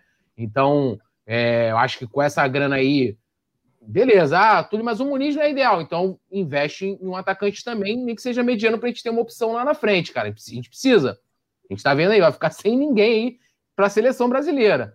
Então, é, é, olhando por esse lado, não tem como, mas assim, é, um, é uma perda irreparável, cara. E eu, se eu tivesse com a, com a decisão na mão, eu não sei o que, que eu faria, mas eu entendo completamente, pô, é como chegar lá, como é que você falou, Paulo, o cara chega com a maleta prateada, né? O cara nem chegou com a maleta prateada, chegou lá e fez assim: Flamengo, saiu jogando, irmão. Tipo, é, tipo isso. O, o cara abriu assim um roupão, assim, aquele monte de dinheiro em cima. Pelo momento que a gente vive, pandemia, não sei o que, é complicado realmente segurar. E aí, talvez, até eu lá, se eu fosse dirigente, venderia, mas fica a saudade, né? E é aquilo, né? A saudade, saudade diferente do Neymar, saudade do que a gente já viveu, né? Saudade do que a gente, do que a gente não viveu, saudade do que a gente já viveu. Tá na história, ele pode voltar também no futuro, né? O futuro a Deus pertence, quem sabe, né? Se sair, vai sair pela porta da frente, esse dinheiro vai ser muito importante, né, pro, pro Mengão. Mas vai ser mais um ali da foto do bicampeonato, né? Que vai, vai ter um xizinho, né? Ah, vai eu, queria, eu, queria, trazer um negócio aqui. A Mari que trabalha com conta, não sei o que, que ela até comentou aqui, ó. Mesmo que não estivéssemos na pandemia, dificilmente o Flamengo não fecharia essa venda. É muita grana. A difer diferença é a aplicação do recurso que era para ver se daria para converter, porque antigamente se fazia muitos negócios em dólares, né? Então você tem negócio pelo Sávio, o próprio Real Madrid, que durante acho que até a, até a ida do, do. A venda do Renato Augusto, acho que era a maior venda do Flamengo, se eu não me engano, tendo o Renato Augusto, se desse para converter, né, com a inflação, não sei o quê, para a moeda atual, para a cotação atual, para ver quanto que isso ficaria, né, o montante para a gente ter uma, uma noção legal, que foram as duas grandes vendas, né? Sávio, que saiu, pô, pro Real Madrid, ganhou tudo lá também, é, jogava demais, e o próprio Renato Augusto, que agora é especulado aí, também saiu para o futebol alemão por, por, por muito dinheiro na época. Muito bem. Outros comentários aqui da galera. Lembrando, nação, dedão no like e se inscreva aqui no Coluna do Fla. Estamos também aqui no Coluna do Fla Play, um canal de conteúdos exclusivos. O Túlio falou da Paulinha Matos. Tem vídeo com opinião de Paula Matos, nossa querida Paulinha, a menina das plaquinhas, né? Espero que não esteja brigando com você, né? Que né, eu estava vendo, inclusive, vou aqui protestar em prol do Rafa Penido. Estava é. sendo quase que obrigada a mudar a sua nota né, ao Gabigol a Paula quase, se ela pudesse, ela entraria pela tela. Não, não, não. Aquele gol que o Gabigol perdeu, meu amigo. Tomou, é. Perdeu aquele gol, tomou cartão amarelo, a nota foi descendo, meu pô. É. Pra mim, nota 9, 10 é quando o cara faz isso. gols, acaba com o jogo. O Gabigol batendo pênalti, pra mim, é o melhor do mundo. Tá? Hoje eu cheguei a essa conclusão. E olha que eu vejo Cristiano Ronaldo, Lewandowski, Messi, todo mundo batendo pênalti. Igual o Gabigol não tem. O cara entra na, na mente do goleiro. Televisão já, apagou. já bate pênalti melhor do que o. Do que o, o, como é que é o nome dele lá? O que o Simon era apaixonado? Dourado. o Henrique Dourado. Gabigol passou muito Dourado. Agora, falar que a atuação do Gabigol contra o Flu foi algo extraordinário, não. Teve entrega, teve um gol de pênalti, então uma nota 8, 7,5 e tal, 8,5 no máximo, tá, tá de bom tamanho, né? Para mim, nota 10 é quando. Uau, acabou com o jogo. um beijo para a Paulinha. Se inscreva no Coluna do Fla Play. Siga a gente lá nas redes sociais, arroba Rafa Penido, arroba Poeta Túlio. Ian, cadê a sua arroba, rapaz? Divulga aí pra galera te acompanhar também. Pessoal que quiser seguir no Twitter, arroba IanVCel, Cel S-L-L, meu sobrenome. Eu estou procurando trazer análises dos jogos, principalmente da Libertadores, o do Fluminense ainda não consegui trazer, devido à correria do dia a dia, do trabalho, mas vou acompanhar esse jogo de amanhã contra a LDU e na quinta, no máximo na sexta, já devo trazer material sobre o jogo. Maravilha, análise, análise de primeira ali de uma coisa que o, pessoal fala muito assim: ah, agora que o Gerson vai para a Europa, ele vai para a seleção principal. O Gerson só vai para a seleção principal após as Olimpíadas. Ele não vai. Sim. O Gerson é, é jogador para a seleção olímpica pra, por causa das Olimpíadas. E por isso que ele. O Pedro também, que a galera fala: ah, pô, o cara foi pra, merece. Claro que os, os dois merecem estar, estarem na seleção principal. Mas eles vão em busca da medalha de ouro, irmão. Então, assim, o Brasil, né, no caso, é, é que se fala? Defendendo o título, né? Que é uma coisa muito bacana. Talvez a galera hoje em dia não pegue muito isso, mas pelo menos a minha geração tinha muito isso da frustração de não do Brasil nunca ter ganho no futebol uma medalha de ouro, né? A gente bateu na trave com o Romário e teve também em 2000 e não vou lembrar agora, 2008, não lembro, com o Neymar já. Brasil foi 2008, 2012, todas as é, Olimpíadas. 2012 prata.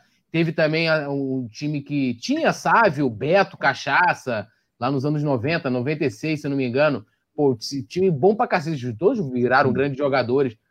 Não deu. Teve com Ronaldinho, Alex, Denilson, era um timaço também. Não deu. O Brasil não conseguiu. E aí, Neymar, Gabigol também participou, foi importantíssimo, era atacante da, daquela seleção. O Brasil conseguiu o ouro e agora a gente vai, vai, vai, vai, no caso, defender esse título, né? E tomara que consiga o bi, né? A Argentina, que o pessoal considera o maior adversário do, da seleção brasileira, eu discordo, historicamente sempre foi o Uruguai, é, tinha, era mais promissor, mais promissor não, mais vitorioso do que o, o Brasil aí. Muito bem, nação rubro-negra, ouça aqui o nosso amigo Yuri Reis, o like tá baixo, então é aquilo, né, Túlio? Vou até botar a nossa querida vinheta. Deixa o seu like. É, mas tem que explicar, porque se o like tá baixo, a pessoa vai achar que, é pra, que tá dando like sentado, aí a pessoa vai levantar e vai falar, ah, não, deu like alto, é, tem, tem poucos likes, é a quantidade de likes, entendeu? Tem que explicar. Nota para essa, nota essa piadoca aí. 9,8, né? Sendo muito generoso. Uh, olha aqui. Yuri Reis, então, a Mari Araújo divulgando aqui o, o Ian. Já estou seguindo lá também, todo mundo seguindo o Ian no Twitter, nas redes lá, que, que o cara sabe muito. A gente vai voltar a falar, claro, de Libertadores, é um resenha pré-jogo, mas tem também, ainda no mercado da bola, um outro nome para zaga. E aí eu vou querer a opinião do Ian, do Túlio e da galera, claro. Completando aqui o alô, a Ediane, o Vicente Flá, todo mundo interagindo. Alzira Bastos, com aquele carinho, brabo da narração. Beijo para você, Alzira. O Alisson Silva, Mari Show, William dos Santos no Facebook do Coluna, perguntando o horário do jogo, nove da noite. Flamengo e LDU no Maraca. Ian, Davi Luiz. Falando de jogador já com idade, né? Davi Luiz, com seu cabelão, 1,89m, 34 anos, fim de contrato, salário alto. Seria uma boa? Resolveria o problema da zaga do Mengão? Rafael, resolver o problema eu, é difícil dizer, porque eu acho que os problemas do Flamengo, bom, com exceção do que foi o jogo contra o Lacaleira ali, que individualmente falando foi um desastre ali o setor defensivo. Mas eu acho que pode ser um bom nome. O pessoal joga pedra no Davi Luiz até hoje por causa do 7 a 1 em 2014, por causa da entrevista pós-jogo, que ele só queria dar alegria para o povo. Mas pro estilo de jogo do Flamengo, tem um zagueiro construtor como ele, com bom passe, batedor de faltas, que, meu Deus do céu, eu não aguento mais o Flamengo não fazer um mísero golzinho de falta. Assim, se estiver dentro da realidade financeira do Flamengo, se o Flamengo puder pagar o salário que ele quiser, eu acredito que seja um bom nome, sim. Muito bem, Davi Luiz, aqui só respondendo aqui o PH Moods, Mods e APKs, ele está perguntando se o jogo vai ser nessa live. Então, o jogo vai ter a transmissão nossa aqui, Rubro Negra do Coluna do Fla, mas é amanhã, cara, nessa quarta-feira, nove da noite. Isso aqui é um resenha pré-jogo, um esquenta para Flamengo e LDU. Túlio, Davi Luiz. Não, só, só, lembrando aí pro PH que já tem o um link, é só ir lá no botãozinho bota assim, é, definir lembrete. Aí já, quando chegar a hora, e recebe antes, né? Antes, é meia hora antes de abrir a live, tu já recebe no, pá, notificação. Em meia hora, coluna do Fla ao vivo. Aí tu já, tu já sabe que nós estamos chegando com tudo, né, irmão? Que amanhã a Libertadores é diferente, como diz o Tuzinho, então já sabe, né? Cara, é, é, eu vou muito aí concordando com o que o Ian falou. Acho que, considerando é, toda, toda a atuação, os números, o que vem acontecendo hoje na zaga seria uma opção. E aí a gente entra naquela de quanto que custaria para o Flamengo, né? Quanto que é, é, esse bolo né, de salários seria quanto, quantos milhões, né? Pois é, porque ele está sem contrato, não tem, o, não tem o custo da compra, né? Mas é luva, é um monte de é, coisa. Não, sempre tem um dinheirinho por fora. E, e, você tem que ver que, tipo assim, é como a gente está falando aqui, o euro hoje está valendo, assim, o real está desvalorizando, a gente vê aí, você pega compara é, o quanto que foi pago pelo, pelo Felipe, pelo Vinícius Júnior, né, de quanto o real valia na época o poder de compra com agora. É absurdo. Não para né? de subir, já está 6,43. É, é absurdo. Então, um euro que... vale R$ 6,43. Um então, euro. no dia que for vender, por, que o dia que concretizar a venda do Gerson, vai, Gerson já vai estar valendo 200 e tantos milhões de reais, entendeu? Vai ser até mais. Então, assim, a gente tem que ver se vale a pena, cara. É porque, é, é de certa forma, por mais que seja salário, é um investimento. Muitas vezes só conta ah, não, mas vamos fazer um investimento aqui de, de 20, 30 milhões, não sei, só pensa no passe, a gente não pensa no pacote todo. E o pacote todo acaba entrando lá naquela. No, no, nos custos do, do, departamento de futebol, né? De salários. O Flamengo hoje, vai lembrar aí, galera, são 17, 17 milhas, né? Por mês, que custa o departamento, que custa a ali folha, o, né? É, a folha salarial. Então, assim, é quanto que o, o Davi Luiz poderia aumentar esse valor? Tem que pensar isso. E é, como a gente já falou, acho que a prioridade hoje seria um goleiro, né? De você trazer um goleiro ali, ter mais uma opção, nem que fosse uma opção. Precisa trazer um, né? Trazer, deixa eu ver quem, o Alisson, né? Que fez aquele golaço aí no final de semana, né? Muito bacana. É, Voltaram mas... a falar que o, o Gatito teria sido oferecido ao Flamengo. Olha, eu vou ser sincero, eu prefiro não comentar, entendeu? Porque assim, é só pegar meu comentário no jeito do Gatito, se alguém tiver, eu pego o link e mando. Porque assim, mano, é sem noção, é cada bagulho. Rapaz, vamos pegar aqui, olha só, o time que queriam montar no Flamengo. Gatito. Sei lá, Gatito, nem lembro mais, eu não fico gravando a idade dos caras, né? Gatito, vindo de lesão, não consegue jogar nem no Botafogo.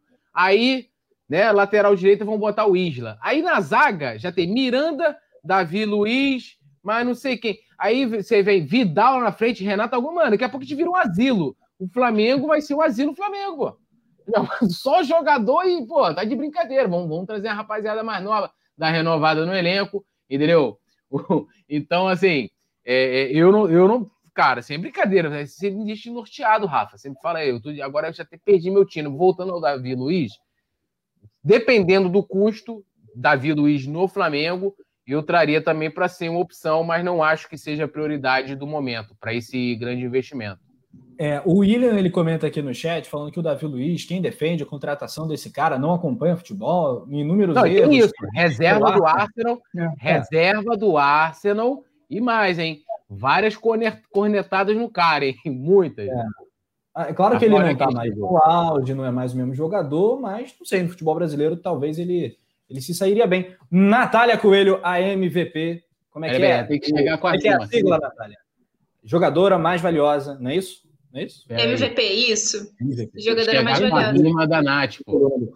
Chegou para dar seu palpite para Flamengo LDU e para tocar espera, um Rafa, espera, Rafa. Diga, vai, vai, tu, você apresenta. É o azul de anil, é o nariz mais bonito do Brasil. Ah, moleque, agora, agora ela pode falar, agora pode falar. Natália, já, já dá sua boa noite e fala um pouquinho aí de Davi Luiz. Logo uma fogueiraça, né, para a gente não perder os costumes. Davi Luiz resolveria o problema da zaga do Mengão? Vou repassar a pergunta que eu fiz ao Ian para você. Boa noite, primeiro, meninos. Essa recepção sempre maravilhosa, amo.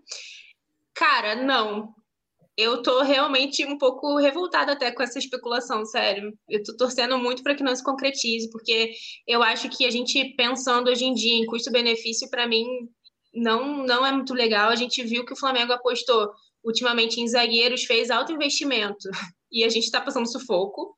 E eu acho que ele viria, obviamente, por um valor muito acima. E a gente entra em uma questão, por exemplo, Rafinha. A gente não trouxe o Rafinha por questão financeira. Mesmo que negocie o Gerson, não vai resolver também todos os problemas. A gente sabe que continua ainda uma lacuna, assim, sabe? Então eu acho que não é um custo-benefício bom. Eu acho que ele é um jogador também muito superestimado, sabe? Não, não acho um bom nome, não.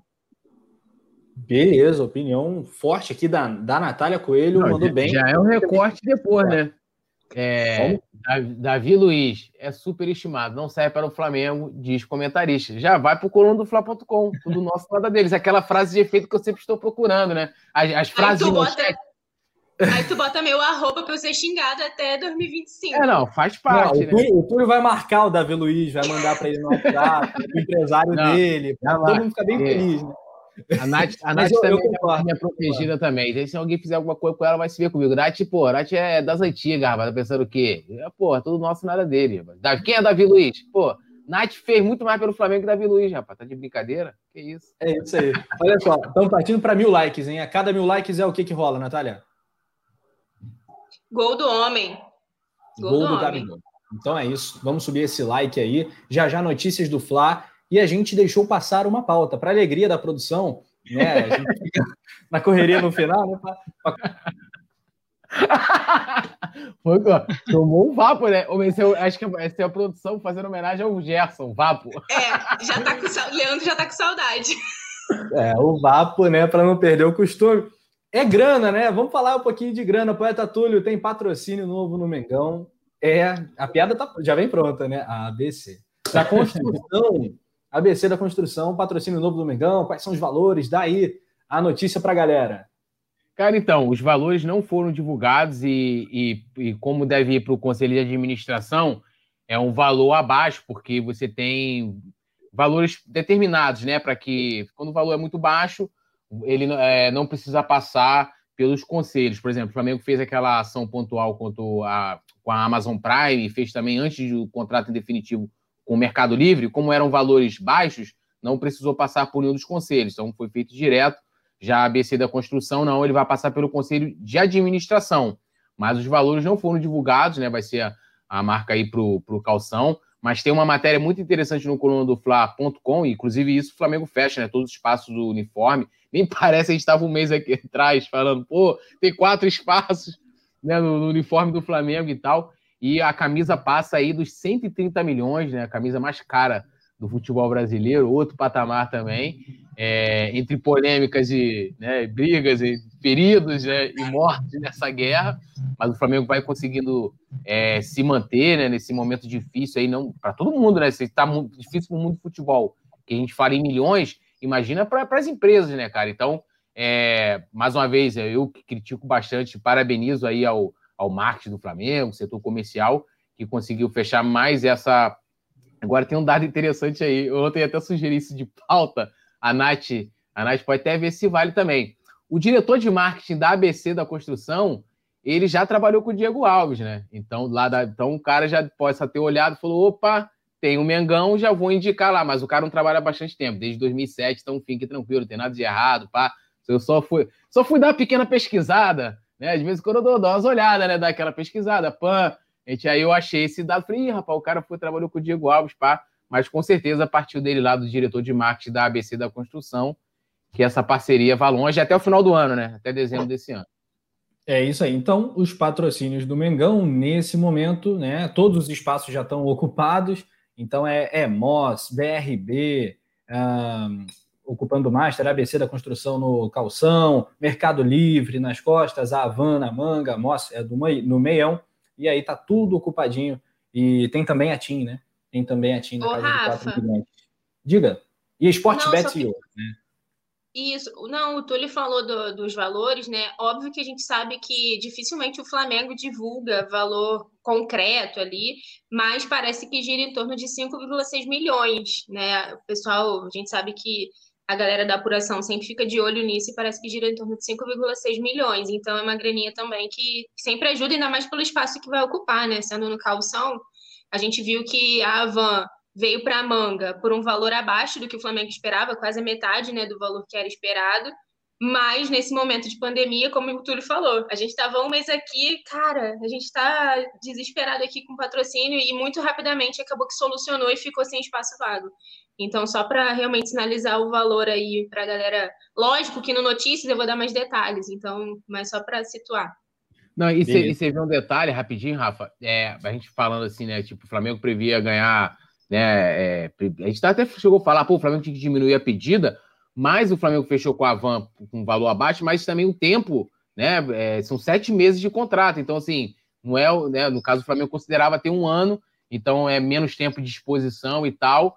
E, e de certa forma, vamos botar, tá, tá, até dentro daquele valor que talvez o Flamengo projetou ali, né, no, lá no seu orçamento, lá como eles estão trabalhando internamente.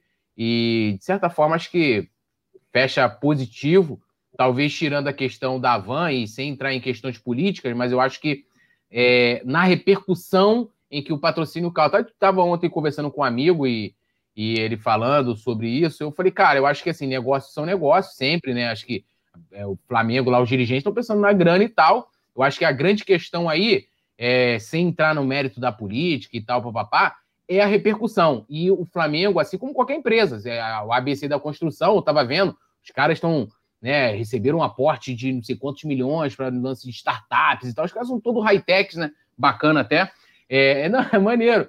E aí, pô, você imagina a ABC da construção, ele está atrelando a sua marca ao Flamengo porque ele vê o Flamengo como positivo. Ele fala assim, pô, eu vou colocar minha marca ali, vou botar o patrocinador oficial do Flamengo, porque aquilo vai repercutir positivamente, vou atingir mais pessoas. E, de certa forma, você, quando você tem uma, uma exposição que sai de forma negativa, tem uma repercussão negativa, isso gera incômodo, isso gera um problema e o objetivo de um patrocínio nunca é esse. Né? E a gente, por mais que, sei que vai ter galera que vai discordar de mim por questão política, mas beleza. A gente, a gente não pode pensar diferente. Você, pô, eu vou lá, eu tenho uma empresa, pô, todo dia eu tô polemizando na rede social. A Nath tem a dela, ela vai lá, consegue fazer um trabalho bacana. Aí, pô, será que a Nath vai querer pegar a empresa dela, atrelar com a minha que tem aí uma consequência super polêmica, está sempre em evidência mais de forma negativa. Isso tem que ser pensado sim, e isso também é colocado ali na, vamos dizer assim, na mesa de negociação. Quando o Flamengo oferece lá, fala: olha, eu vou te trazer aqui, ó, nas redes sociais, eu tenho tantos milhões de pessoas falando de mim, não sei o quê, ó. Com certeza o Flamengo deve ter isso, ó, esse mapa aqui, ó, desse tantos milhões aqui, ó, sei lá, 80% é falando bem e tal. É nosso, ó, isso aqui vai ser bom para você, com certeza. Então, é, tem que se olhar esse aspecto também. Mas tirando isso, olhando para o aspecto financeiro, da grana e de ter conseguido lá o patrocínio, é sensacional aí o que o Flamengo fez em um curto período de tempo, né? Fala aí, Ian, queremos te ouvir. O que, que você acha desse mais esse negócio aí, o marketing do Flamengo conseguindo dar uma resposta rápida né, às críticas que há alguns meses vinha sofrendo? Resposta em termos de grana, né? Cara, pois é, até estava conversando com alguns amigos e preocupava, até que vocês citaram, porque há semanas, um mês atrás, a gente discutia porque tinham quatro espaços livres na, na, na camisa. É, tem que tirar o chapéu, no momento de pandemia, conseguir o valor que foi Mercado Livre, que se, supõe que é na, na faixa ali de 30 milhões. Esse patrocínio da Van, que é 6,5 milhões até o fim do ano, que dá mais ou menos um milhão por mês. Tem o patrocínio agora para o calção, para o meião. Tem, tem que tirar chapéu. Eu também cornetava muito ali o setor de marketing do Flamengo por algumas bolas fora, uma outra que deram, principalmente ali a questão de rede social. Mas no momento de pandemia, você conseguir fechar uma camisa, a camisa mais valiosa do país, como o Túlio falou, girando em torno ali de 130, 132 milhões, tem que, tem que tirar o chapéu para a diretoria nesse momento.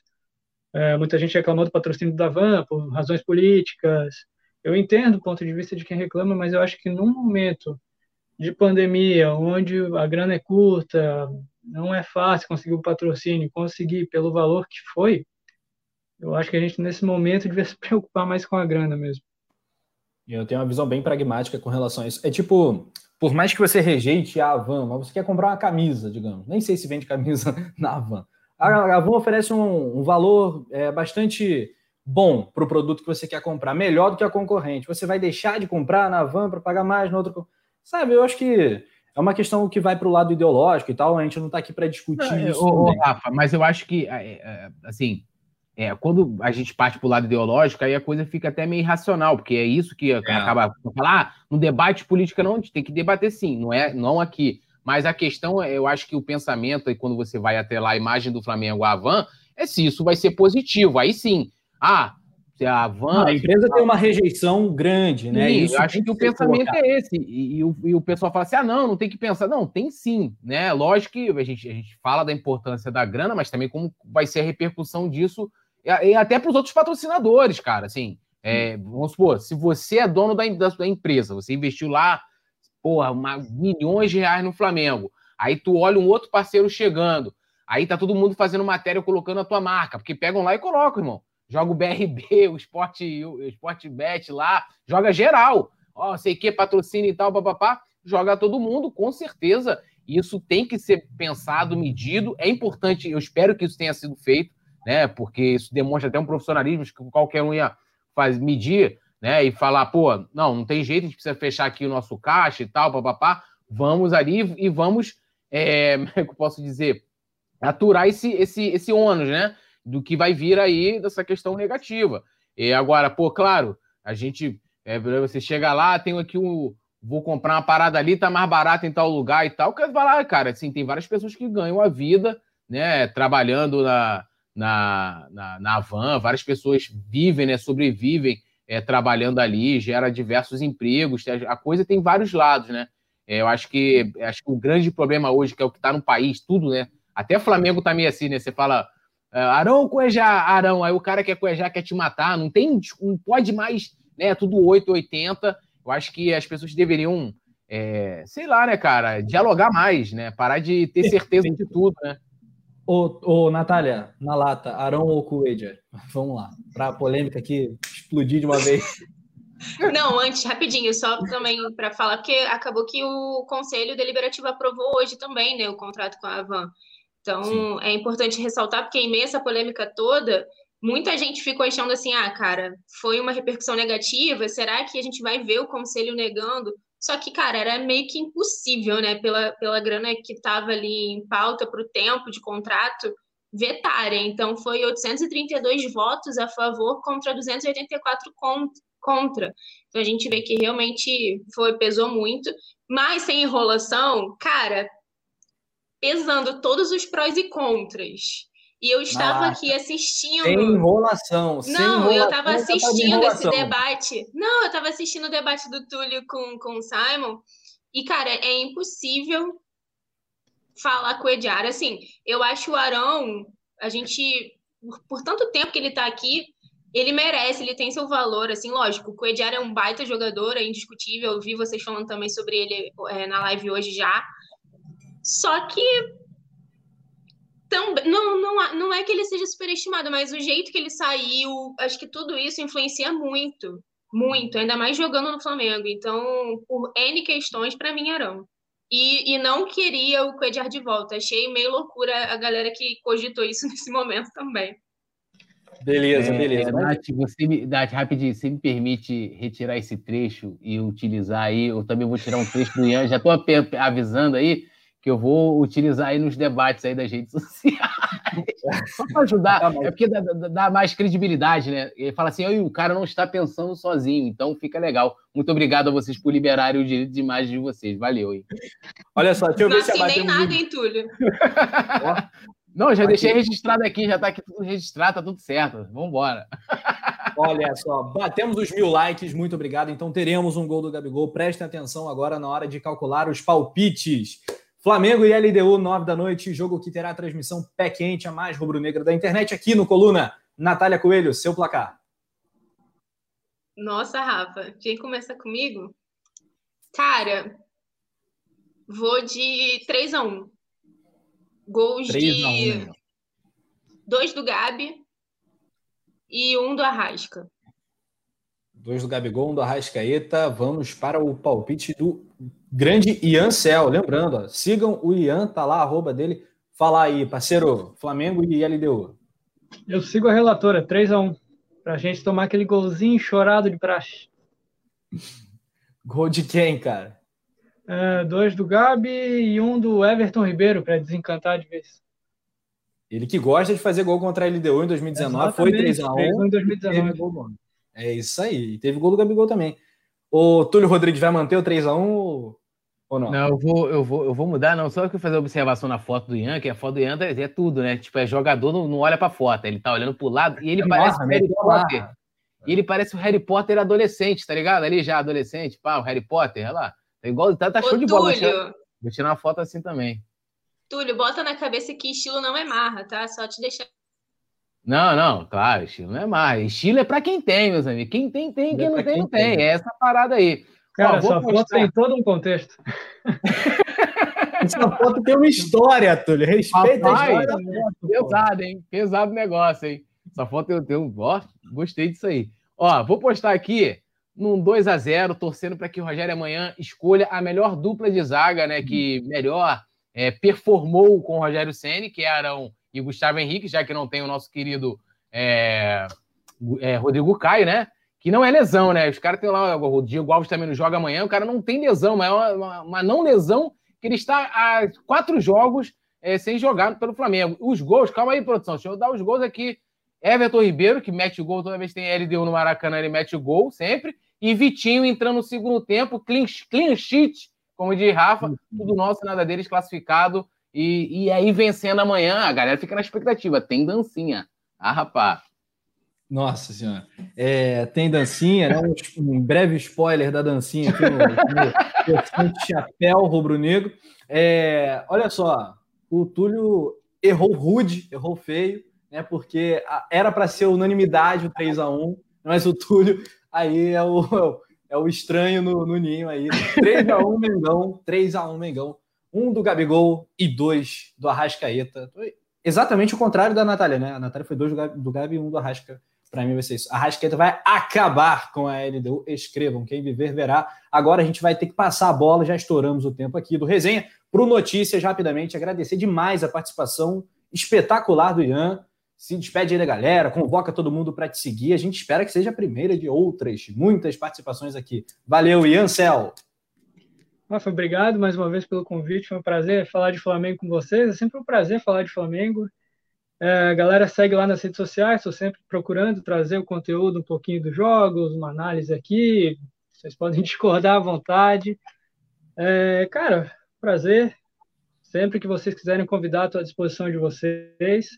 E uma outra coisa, é, vocês estão citando o Arrascaeta como possível craque do jogo amanhã, eu concordo com vocês, porque o Arrascaeta vai explorar justamente o principal ponto fraco da LDU, que é essa proteção entre o meio-campo e a zaga. A LDU dá muito espaço entre eles. O Arrascaeta vai acabar com o jogo amanhã ali, e talvez eu dê uma opinião um pouco polêmica. O Flamengo tem obrigação de vencer a LDU amanhã. Sem dúvida alguma. Eu, eu retuito aí essa opinião com muita tranquilidade. Valeu, mandou muito bem. Poeta Túlio.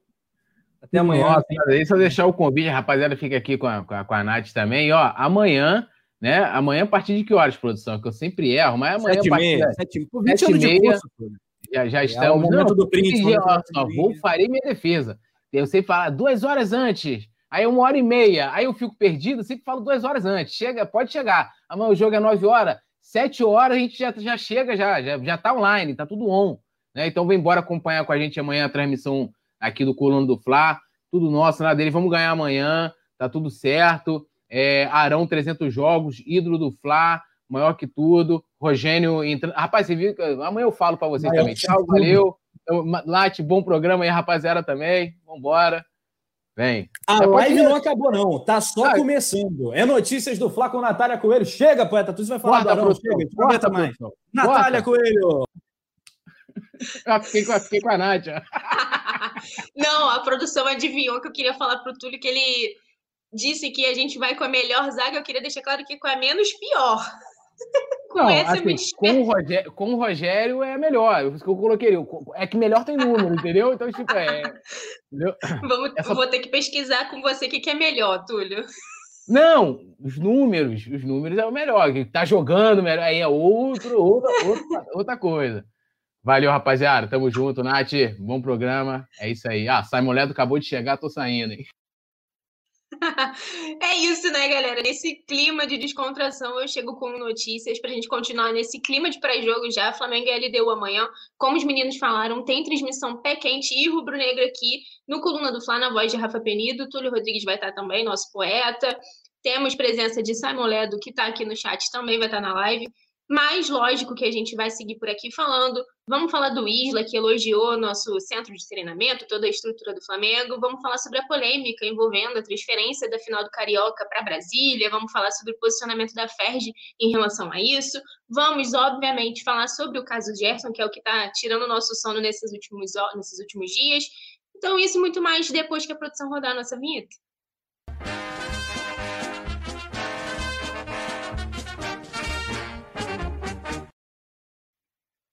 Voltamos e eu já vou dar uma passada aqui no chat, ó.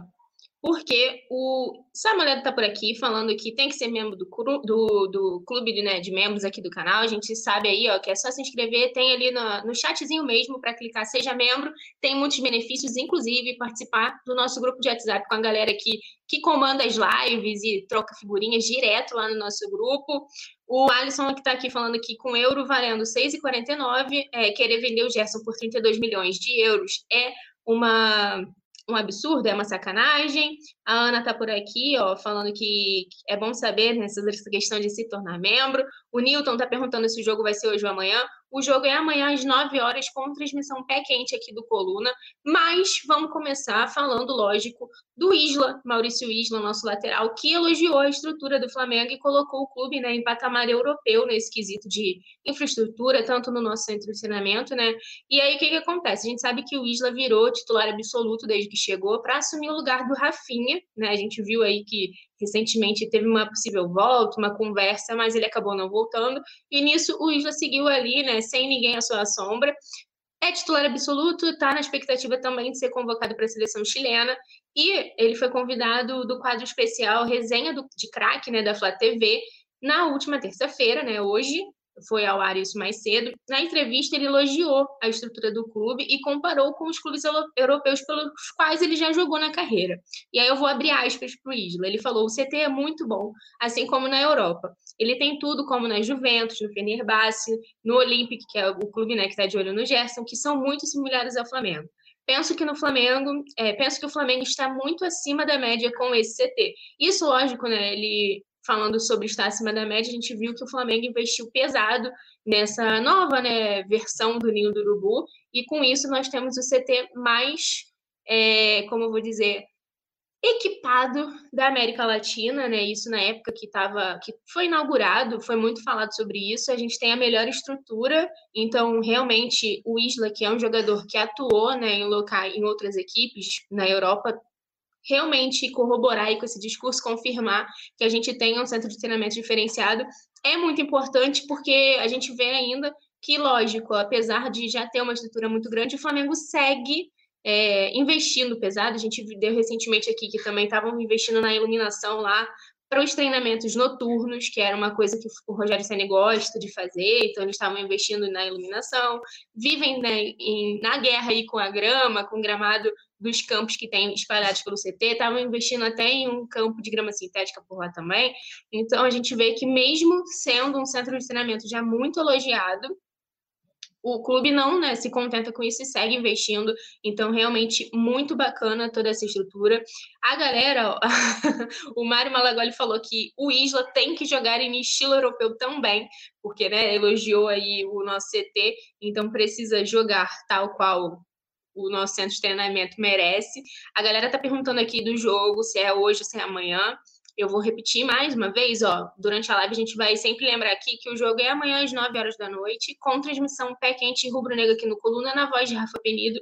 Então, se você ainda não é inscrito no canal, se inscreve, ativa o sininho, se torna membro também, que você não vai perder nada que rola sobre o Flamengo. A gente tem notícias, tem opinião também. Então, vale muito a pena.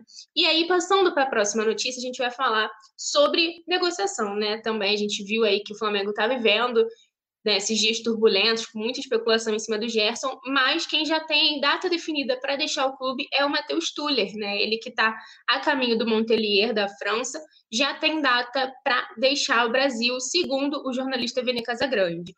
Que acontece? A gente viu que já tem um tempinho que esse negócio foi acertado, né? O Flamengo vai receber cerca de 200 mil euros de imediato pelo empréstimo do, do Tuller. É, o Montelier vai ter opção de compra de 2,5 milhões de euros, né? De euros que caem cerca mais ou menos de 16 milhões de reais. E assim, o zagueiro deve ter uma boa vitrine na França, assim como outros crias nossos. E o que, que acontece? Com a documentação já toda ok, o defensor está com a data marcada para deixar né, o Brasil e se apresentar ao clube francês no dia 5 de junho. Então, ele já está treinando o idioma local, já está fazendo o, o curso para saber chegar lá falando já o, o idioma. Ah, como eu disse, ele, que é um zagueiro de 21 anos, acabou não sendo tão aproveitado né, pela era Rogério Senna, ele que preferiu aí, quando chegou, ele investiu muito pesado tanto no desenvolvimento ali, numa tentativa de recuperar o futebol do Gustavo Henrique, quanto do Léo Pereira também, acabou improvisando o Arão na zaga e o Arão ficou por lá quietinho. E aí, em 2021, a gente lembra que os jovens já negociados foram o Yuli César, o Lincoln, o Natan e o Tuller.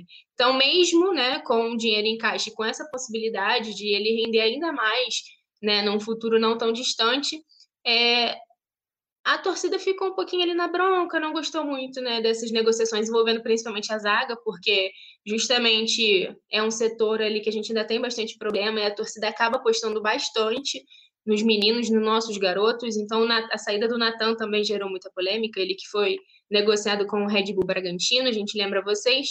E aí o Tuller, né, só para dar aquele apanhadão, estava no Flamengo no profissional já desde 2017, participou de todas as campanhas vitoriosas recentes, né? Então, ao todo ele vestiu o manto sagrado em 42 jogos, marcou dois gols, foi campeão brasileiro duas vezes, foi campeão da Libertadores, campeão carioca duas vezes também, da Recopa Sul-Americana, é, da, da Supercopa.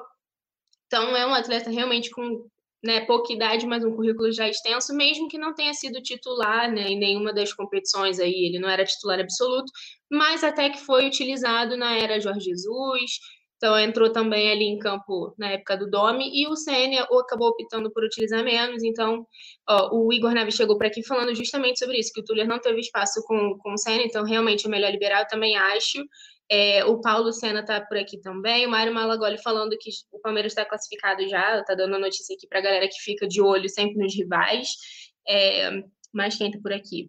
Queria saber de vocês, gente, o que vocês acham dessa negociação do Tuller, né? Porque é um jogador realmente muito novo, que não foi muito utilizado aqui.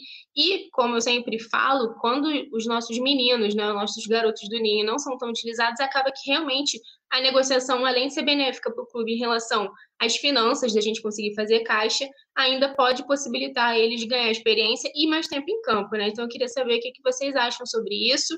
E já já eu volto aqui para acompanhar o que, que vocês estão falando. Ó, o Valdir Clara está falando boa sorte, Tuller, vai com Deus. O Leandro Oliveira falando que Arão é volante e tem mais chances do que Léo Pereira. Cara, é complicado, né? Quando a gente vê um volante sendo improvisado na zaga, ganhando mais chance, é porque realmente tem alguma coisa errada, né?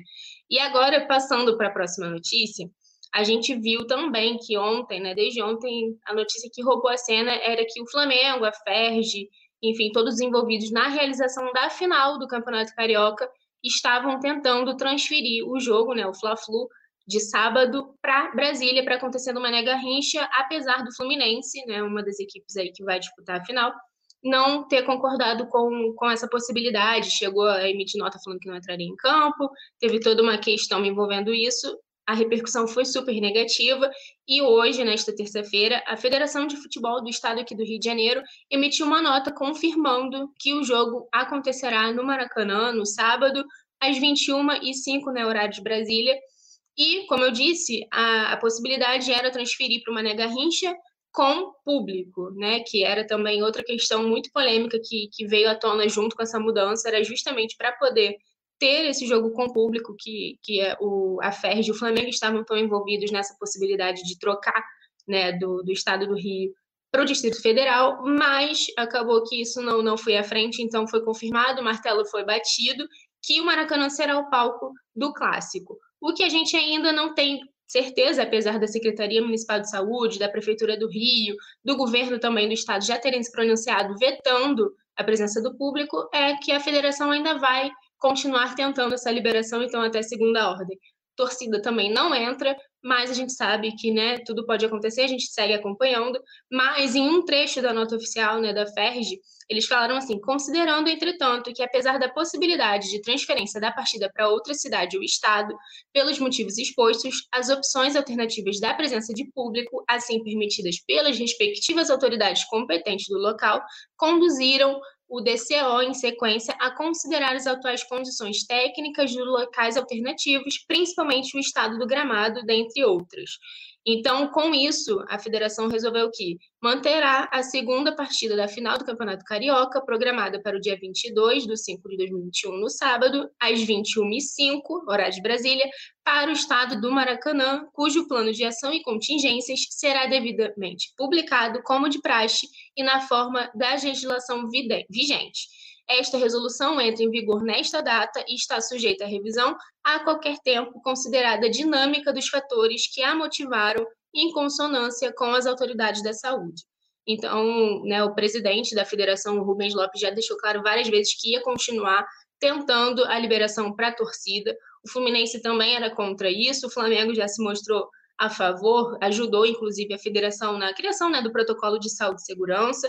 Mesmo assim, a prefeitura vetou, falando que era ainda um plano muito falho, entre muitas questões envolvidas. É, esse planejamento previa cerca de 20% né, de torcedores presentes no estádio, tentando respeitar ali, lógico, a, o distanciamento de um metro e meio.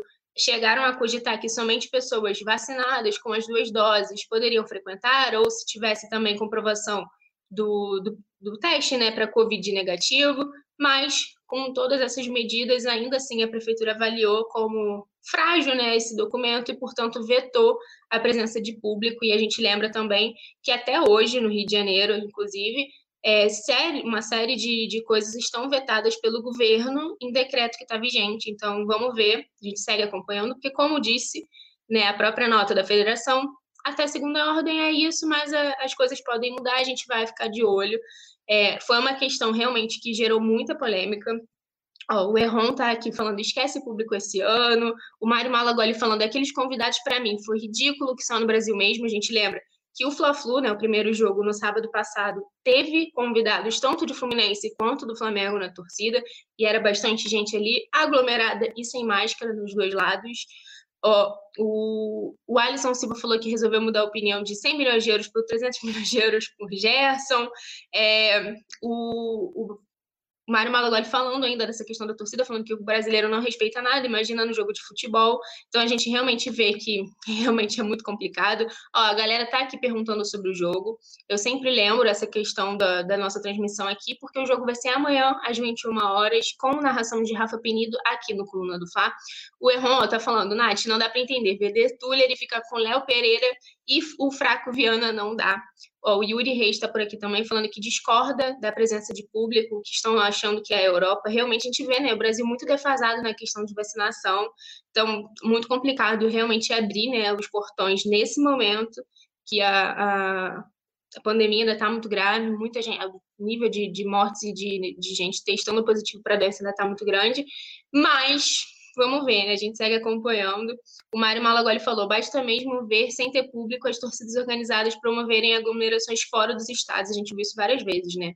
Mas falando, né, virando a chave, porque o nosso próximo compromisso é nesta quarta-feira, né? A gente vai adiar um pouquinho essa questão do Fla-Flu para falar do jogo contra a LDU, que é né, o nosso clima de pré-jogo aqui, afinal de contas, é por conta desse jogão que vai acontecer amanhã e que pode garantir o Flamengo nas oitavas de final da Libertadores de 2021, porque Pensando nisso, o Flamengo divulgou a lista de atletas relacionados para esse jogo contra a LDU e eu vou aqui, ó, falar para vocês, a nossa produção colocou na tela, e vamos lá, né? Bruno Henrique, Bruno Viana, Arrascaeta, Diego, Everton Ribeiro, Felipe Luiz, Gabi, né, Gabigol, Gabriel Batista, Gerson, Gustavo Henrique, Hugo, Hugo Moura, Isla, João Fernando, João Gomes, Léo Pereira, Mateuzinho, Michael, Pedro, Ramon, Rodrigo Muniz, Vitinho e o Arão, todos, claro, sob o comando do técnico Rogério Ceni.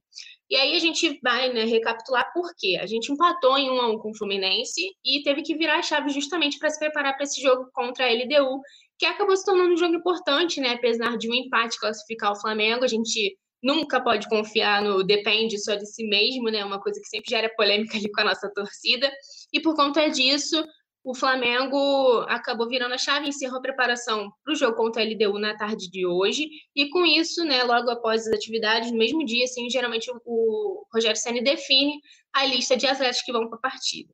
E aí a gente destaca, né, as ausências que a torcida percebeu, né, obviamente, que é realmente o Diego Alves, né, que segue com uma fibrose na coxa, apesar de não tratarem como uma lesão de algo né, muito grave.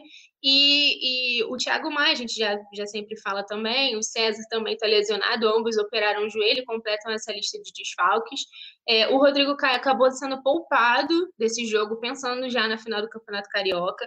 E aí, é uma questão que eu vi a galera pegando né, no pé do Rogério Ceni por conta disso, falando, ué, o Carioca se tornou mais importante do que a Libertadores para ele resolver poupar o Rodrigo Caio.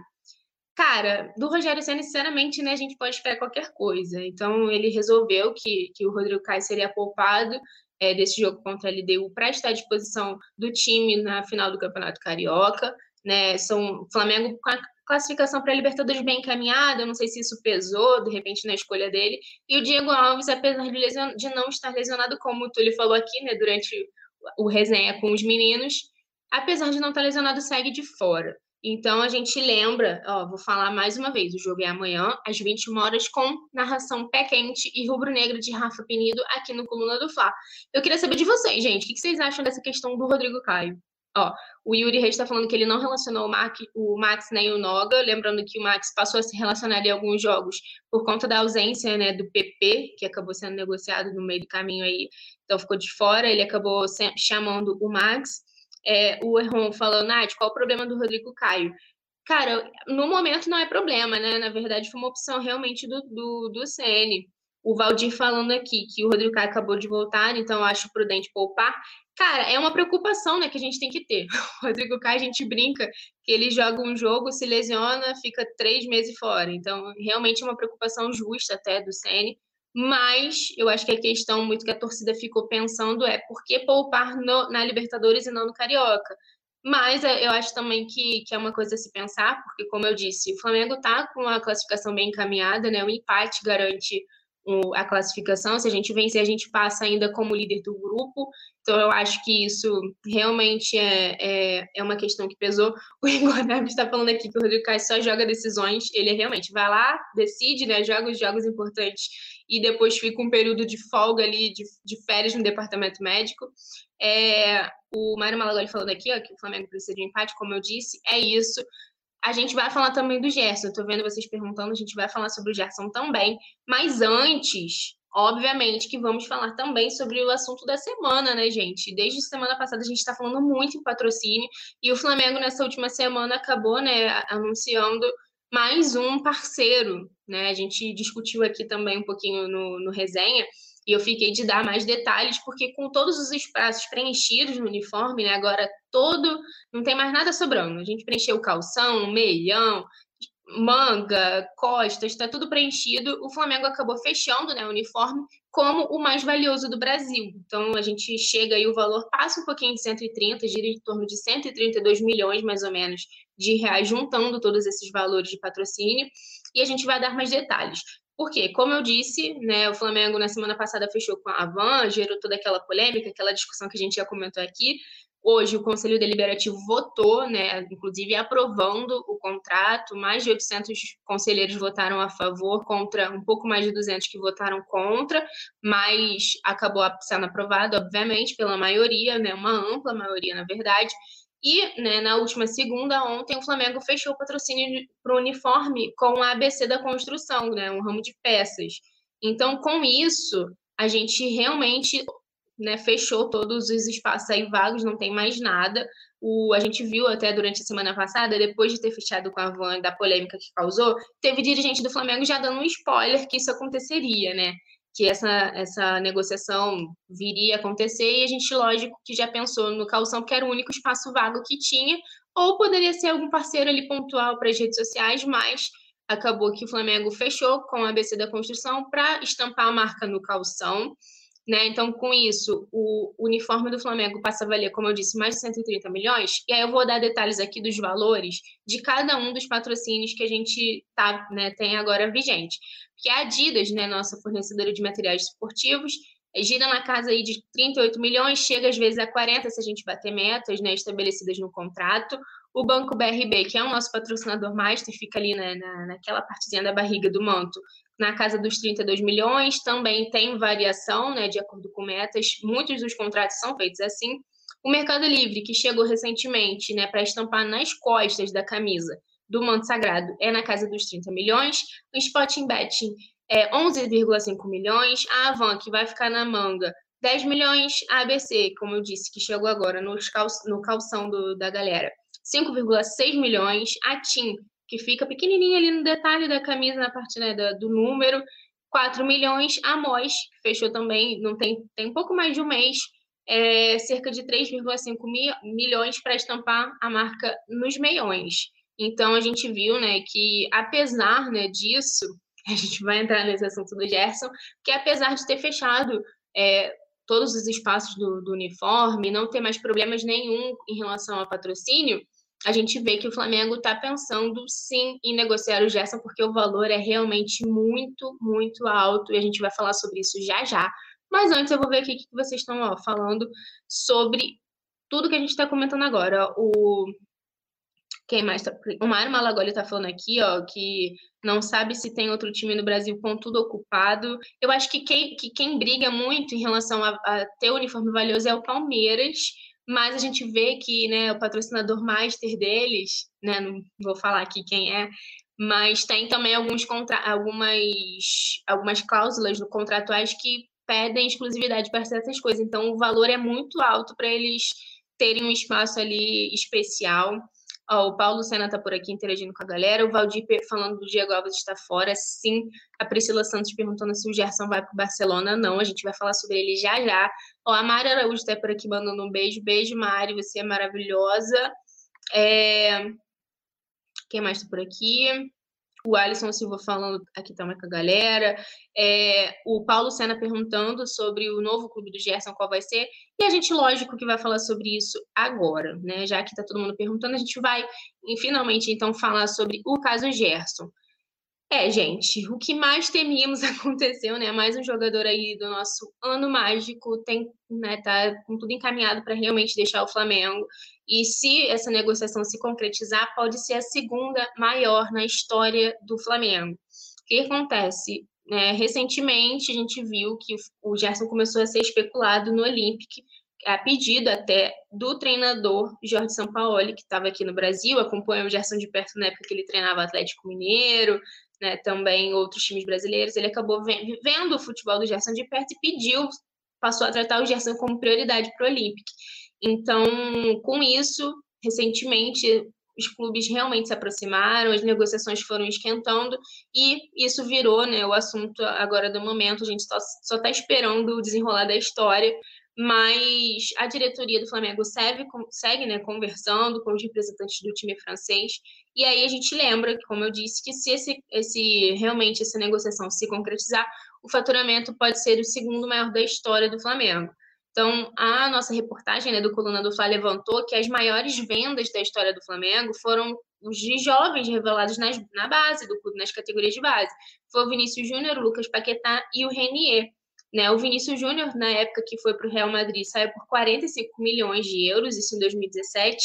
O Lucas Paquetá, que foi para o Lyon da França, por 35 milhões de euros em 2018. E o Renier também rendeu ao Flamengo cerca de 30 milhões de euros em 2019, quando foi negociado, né? É, ele que está emprestado agora para o Borussia. Então, a gente lembra aí que se por um acaso essa negociação do Gerson for passada, ele fica abaixo apenas do Vinícius Júnior. E a gente lembra, né, que mesmo saindo por quase 50 milhões de euros na época, o Vinícius Júnior rendeu aos cofres do Flamengo na época cerca de 164 milhões de reais por conta da moeda, né? Convertendo na época de, né, de lá para cá, isso desvalorizou, o nosso real desvalorizou. Então, portanto, é um valor que ainda tem uma, uma diferença por conta disso. O Lucas Paquetá custou, né? É, na verdade, rendeu o Flamengo convertendo cerca de 150 milhões e o Renier 139 milhões, né, de acordo com o balanço financeiro divulgado pelo próprio Flamengo em 2020. Então, dessa forma, caso o Gerson seja vendido realmente por 25 milhões de euros, a gente revertendo para rea, reais chega a 160 milhões né, na cotação atual e se torna, portanto, a segunda maior na história do Flamengo. Então, se por um acaso né, o, o, o Gerson realmente for vendido, ele vai passar aí os nossos meninos da base. O Gerson, que é um jogador muito novo também, né? Inclusive foi convocado para a seleção olímpica. É um jogador raço, assim, eu acho que realmente, como os meninos falaram aqui no resenha, né? É um jogador que a gente pensando pelo lado, racional e lado torcedor, dificilmente a gente negociaria, mas realmente com o valor que é o Flamengo está ali fazendo né, jogo duro com a negociação, mas está ouvindo a proposta. Claro, o pai do jogador, inclusive, se pronunciou né, hoje para um jornal lá da França, falando que é uma honra ser, ter essa, esse interesse, ter despertado né, o, o interesse do, do, do Olympique.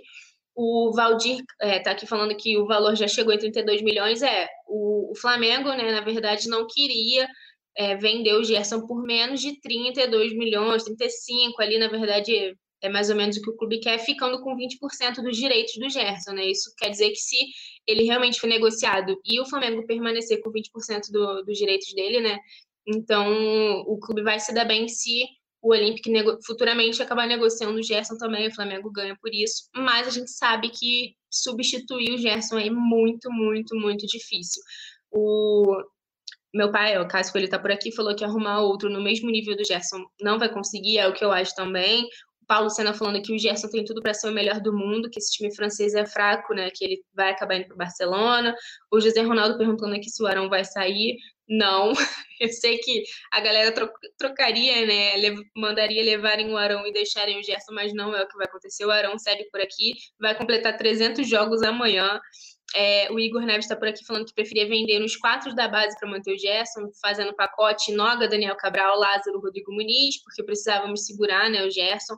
Mas a gente sabe que é difícil, né, gente? A gente sabia que eu sempre falo que o Flamengo soma, né, o plantel muito valioso com uma boa fase também dentro de campo, né, disputando muitas competições, realmente acaba atraindo esse olhar e ficaria difícil realmente alguém ver o nosso futebol e ver alguns atletas ali específicas, especificamente, como é o caso do Gerson, que joga muito, e não se interessar. O, Robson Mar... o Roberto Marques perdão, falou que o Gerson é o melhor meio-campo do Brasil.